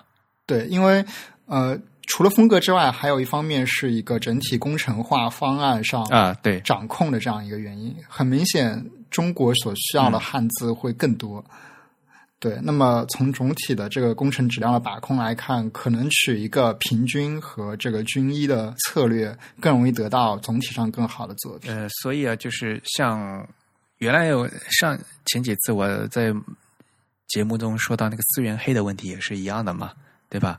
所以后来啊，对，资源黑非常对啊。所以我后来我也就跟那个呃负责设计，最后负责是西总西总良子，我也跟他说吧。最后你中日韩几几个地方的设计师做出来的东西，嗯，做出来它都是有他们各自的审美和各自的设计师的考量的。但是最后的决策的要点是思源黑作为这这个字体，它应该是怎么样，对吧？比如说，我们现在在 在在在做“精灵”这款字，对吧？“精灵”这款字必须是中宫收紧的嘛，对吧？嗯，当然，嗯，你你说很容易，怎么样算紧，怎么样算松，对吧？松到什么程度，紧到什么程度，对吧？这这这个都都都是有很比较难的事情。但是呢，这整体风格要怎么做，并不是说啊，我做给它做均匀了，就呃这个字就好看了啊。这个字是好看的，但是作为精灵来讲。这个风格正确不正确，统一不统一？因为我们这个是字体排印啊，要看整体的排印效果的，对吧？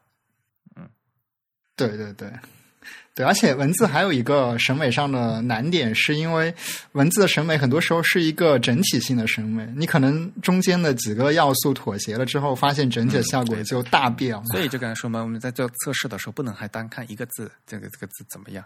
啊，你要给它排出来，看这个具体的效果怎么样，灰度均匀不均匀啊什么？对，其实我们一直在说中宫要希望它收紧，那从另一个角度来说，中宫收紧就是一种不平衡的美学嘛，对吧？就是一种不平均的美学。所以，就像如果我刚才说的，我比较支持这个平均的话，那可能在这方面也会有很多的牺牲，确实也未必是一个好的方案。比较传统的那个字的话，就是中宫会收紧的，然后重心会收的比较高的。嗯，就感觉是一个人是挺胸挺胸收腹的感觉，嗯，然后如果中宫中宫放开了，然后重心下沉，就塌软塌塌的感觉，对吧？但是呃，并不是这个不是说好说坏的问题，对吧？就是说这是这是这个风格的问题，对吧？嗯，那那你既然定出来这款字是这个风格，那么你既然是重心偏下的，你所有的字必须都重心偏下，你不能。一有些字上面已经是下，这这个就不行了，对吧？啊，这个确实对，这完全是一个品质控制的问题。对，对所以就做这个复刻嘛，其实这也是第一次方正和金田先生新喜堂合作嘛，所以呢，我觉得也我这次后来嘛也是跟大家说，要大家都互相沟通嘛，因为主创原来主创是金田先生嘛，对吧？那他呢也应该把他对这个他在做主创设计的时候，对这个字体的理解呢，就更好的就要传达给呃方正，对吧？那方正呢这一部分，因为具体的制作是在方正嘛，对吧？那我们也有我们对简体字的理解，对吧？因为简体字有很多简体字特殊的笔画，嗯对吧？比如说那个言言字旁，首先是一点，然后是横折提，对吧？这个横折提就是不存在的一个笔画呀。对，它其实是一个草书嗯，方草书演变过，而且这个横折提必然的就会在左下角会有空白，嗯，这是一个 死死死点，对，怎么办？哎，嗯，像这些东西就是简体字特有的问题嘛。呃，然后呢，就是对于这块嗯这个字应该怎么修改啊？对，以后呢就是要多沟通。呃，就是金田先生这的原创呢和我们这在制作方的这些要沟通，因为金田先生肯定也不知道一些简体字的一些特殊的笔画嘛，对吧？嗯，那我们要要嗯就是中日双方啊要多沟通，这样的话呢，才能把这个一个好的一个复合字体给它做出来。嗯，这个其实是也是嗯产品品控的问题了，对吧？你话说回来，你呃，像一款字嘛，几千个字，那全拿回拿回去给金庭生一个人在看，在那边修，他也要疯掉了。这个东西啊，真的做很容易，要我做随便做，然后再再叫查的人再这一一个一个认真去查，啊查的人要疯掉了，对吧？这个东西，呃呃，对啊，人家会帮你改，很认真的，一个个个红字啊，这个要往左挪点，那个往往要往上偏一点，对吧？你做要认真做呀，要么都是都是人家查的责任，这个就不能这样的，对吧？嗯。所以，反正这也是第一次合作嘛。然后，方正这些老总也是说，因为这第一次合作，然后后面呢还会有继续后续的合作，所以呢，大家也可以期望，对吧？我们还会有呃，金田先生更新的一些呃作品呢，由方正呃制作成呃适合现代中文排版的中文简体版和中文繁体版来来给大家使用。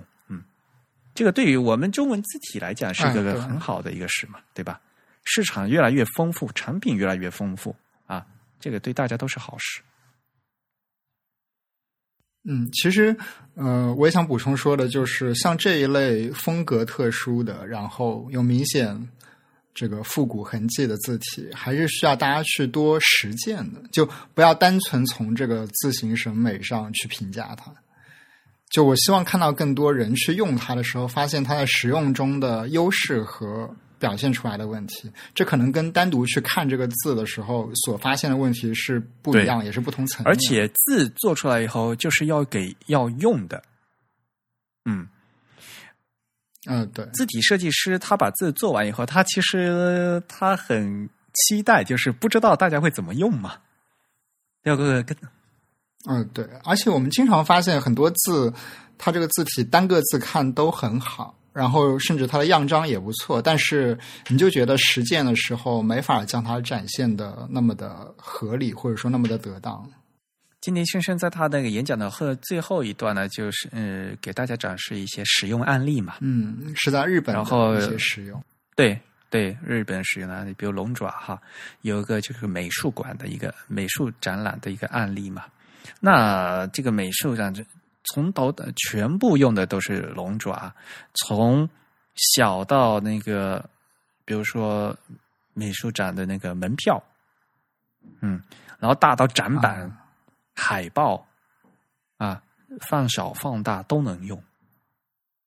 嗯，这这也是给给我印象特别深刻的，因为有些说是标呃这种偏下美术字的复刻字体，一般都是做用作标题展示，对吧？嗯，其实呢，排成小说、排成正文也很好用，对啊，这其实在因为它自己的复刻复刻，它原来是从那个课本过来的，对吧？课本它原来就是做正文字体用的呀，嗯。反而就是说，因为现在的东西太过于造型化了，那反而就是原来那些课本显得，呃，嗯，就比较造型比较特殊，我们给它拿去做展示展示字体，但是标题啊什么的，但是原来它是当年的，它是最标准的正文字体，嗯，所以复刻出来的当排成正文也是很好看，也很好用的，嗯，嗯所以这个。而且另一方面，就是现代的印刷技术实在进步的太快，导致我们的正文字体的字号大大缩小了。对的，对，所以曾经那些课本字体其实它是有很多细节的，那用到非常小的字上就显然不合适。那这些方面就是反过来，我们在复刻的时候，对吧？我们在进行数码化整理的时候，对吧？在笔画处理的时候，对吧？原来一些小疙瘩呀，这些东西啊，叫怎么怎么末笔画的末端应该是，对吧？是削尖还是给它切掉？应该怎么样，对吧？这都是都是在笔画整理时候需要注意的。嗯。这个就话说回来，就是一到退回到一个一个很大的课题了嘛，就是呃，这个复刻到底应该怎么做？嗯，对，西文是经常复刻，不停的复刻，然后一款字，然后有不同厂家还做种不各种各样的复刻，对吧？西文好喜欢复刻呀，是。那中文理论上讲，对吧？我们有那么丰富的刊本，啊。然后有各个各个朝代、各各个地方这么优秀的东西，我们有很大的资源，我们能复刻的东西应该更多。啊，对，而且如果我们从一个比较比较怎么说比较玄的角度来看的话，所有的字体都是某一种传统字体的延伸嘛，对吧？它不可能是凭空创造出来的，它都是血脉相连，是有关联的。对，而且整个 typography 这个学科或者说这门技艺都是一个基于传统，而且必须要尊重传统的这样一门技艺。所以啊，就是在复刻的时候，当然了，你原来有个原稿嘛，对吧？你模仿的那个对象嘛，嗯，那但是呢，你是要先读懂它，对吧？要理解它的笔画。但是呢，你的既然你的复刻，你的目的肯定是要古为今用嘛。如果古为古用的话，我觉得就倒是没有很大的必要了。说实话，嗯，那在古为今用，嗯，什么地方是古的？然后今用，我们现在需要用什么？有些东西是合适的，可以使可以直接拿来去用，对吧？有些东西是必须要改了以后以后才能用的，对吧？这这里面都是要有呃设计师的分析和考量。嗯，而且这个东西肯定没有标准答案，对吧？所以，所以像西文里面，我们说一个 Garamond 的，对吧？一个有各种各样的 Garamond，就是这样。嗯，是这个人个去复制的个 Garamond 和那个人复这个那个厂商做的 Garamond 就是不一样，因为他选的范本不一样，然后他他他说想处理的东西，他想表达的方式是不一样的。虽然说都是 Garamond，但是呢，做出来的复刻的 Garamond 是不一样的，这很正常。各种各样盖尔蒙，各种各样的卡斯隆都是这样的。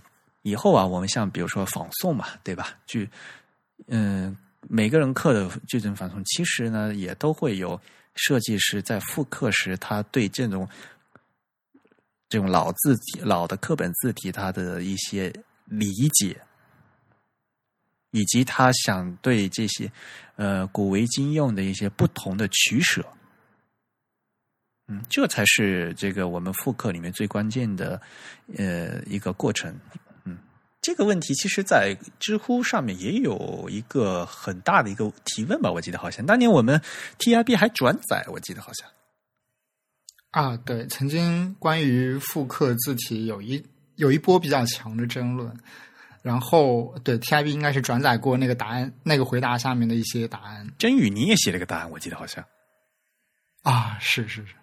当时，当时好像还写的挺乱，一一 一一年吧，都都很很久以前了。因为的确是有一阵，对吧？就是兴起了我们复刻嘛，对吧？对，应该说是呃，立项成他最先做的康熙字典体的复刻，然后引起了比较多的关注和讨论。但是说实话呢，就是在我们现在汉。我们汉字的这个字体市场里面呢，还是缺乏好的正文字体，所以这种复刻是对于我来讲的话，就是多多益善，大家都来做，然后呢，还不到这种品头论足，就是对吧？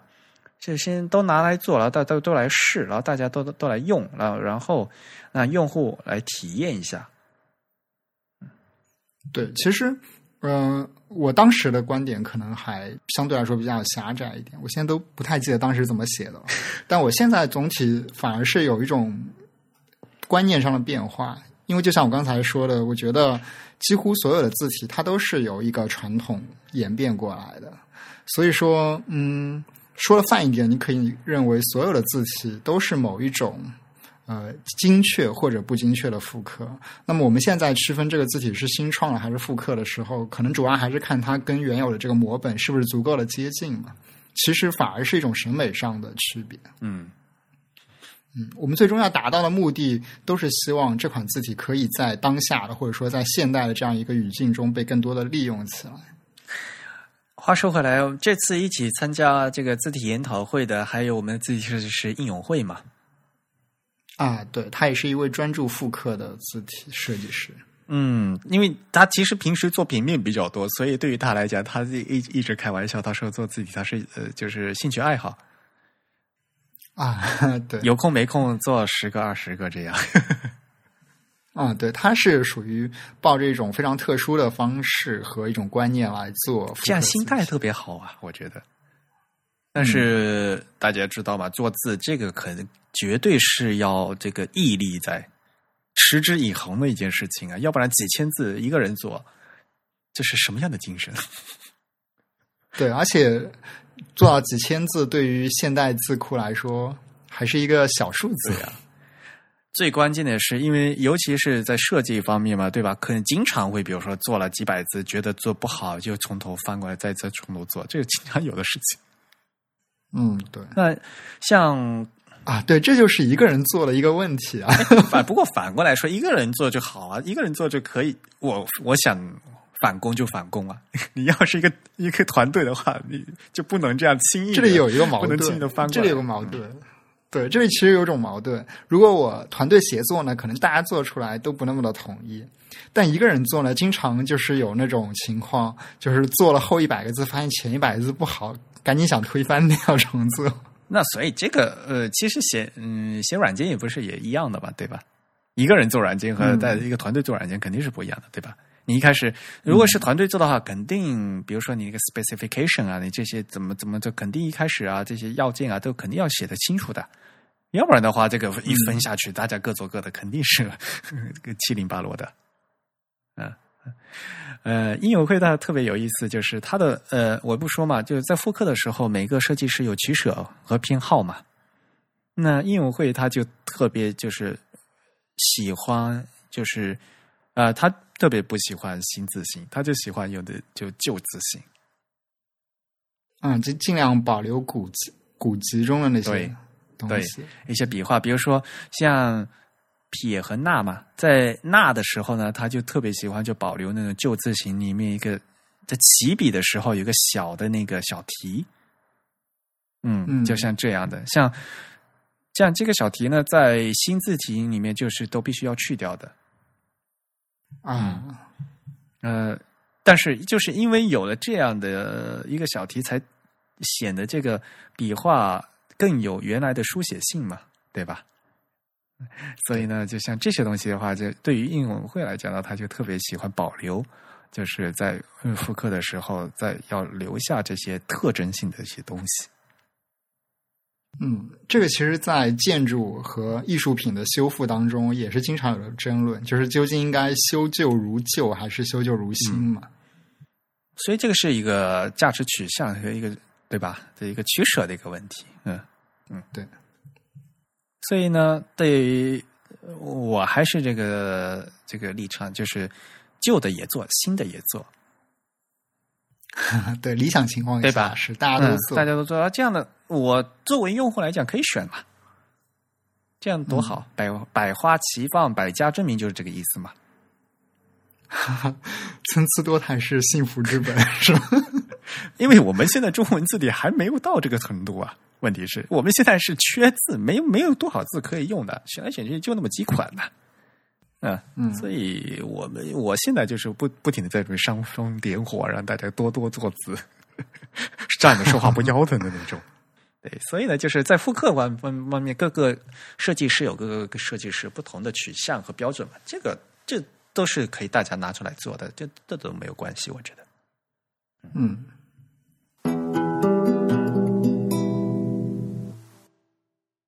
好了，这期节目大概呃主要内容就到这里了。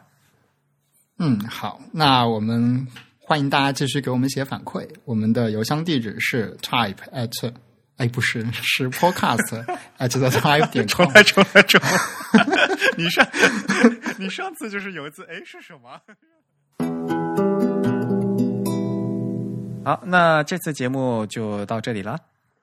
嗯，好，我们也欢迎听众再次给我们不断的写反馈。我们的邮箱地址是 podcast at the type 点 com，p o d c a s t at t h e t y p e 点 c o m。同时，我们的捐款地址呢也是跟这个邮箱是一致的，在支付宝或者在 PayPal 上给 podcast at the type 点 com 捐款，我们都可以收到。同时，如果大家想在社交网站上关注我们，可以在新浪微博、在微信。和在推特上搜索 The Type T H E T Y P E 来找到我们。那么在 Facebook 上也可以搜索 Type is Beautiful 来找到我们。其实，如果大家呃愿意和我们进行深度的讨论的话，写邮件还是一个最好的方式。而且我们现在有发现哈，有很多听众朋友们给我们写的邮件是越来越长。啊，对。然后呢，像捐款的话呢，呃，如果您是在海外的话，呃，我们也建议给大家可以用 PayPal。当然，这样的话就不仅可以用呃人民币，也可以用其他的一些币种，比如说美元或者日元，这这都都是可以的。嗯，而且我们从上期也是说了，咱们在 Telegram 上面有有我们的听众群，所以呢，这个是听众自由加入和。呃，也不算是也半官方，因为我们也在里面了。不官方了，就是我们会在里面跟大家有一些聊天啊什么的。如果我们有时间的话，对。但是就是这个更希望大家自发的找一些话题来相互交流一下，就这样子。群里还是蛮热闹的哈，还有好多我们有台的一些 主播们经常会来客串，对对对对，欢迎大家来客串，欢迎大家来吐槽。好啊，那感谢大家的收听。呃，这期节目是 Eric 和振宇主持，由 Eric 在 OS Ten 上剪辑制作完成。我们下下周二再见。嗯，大家再见。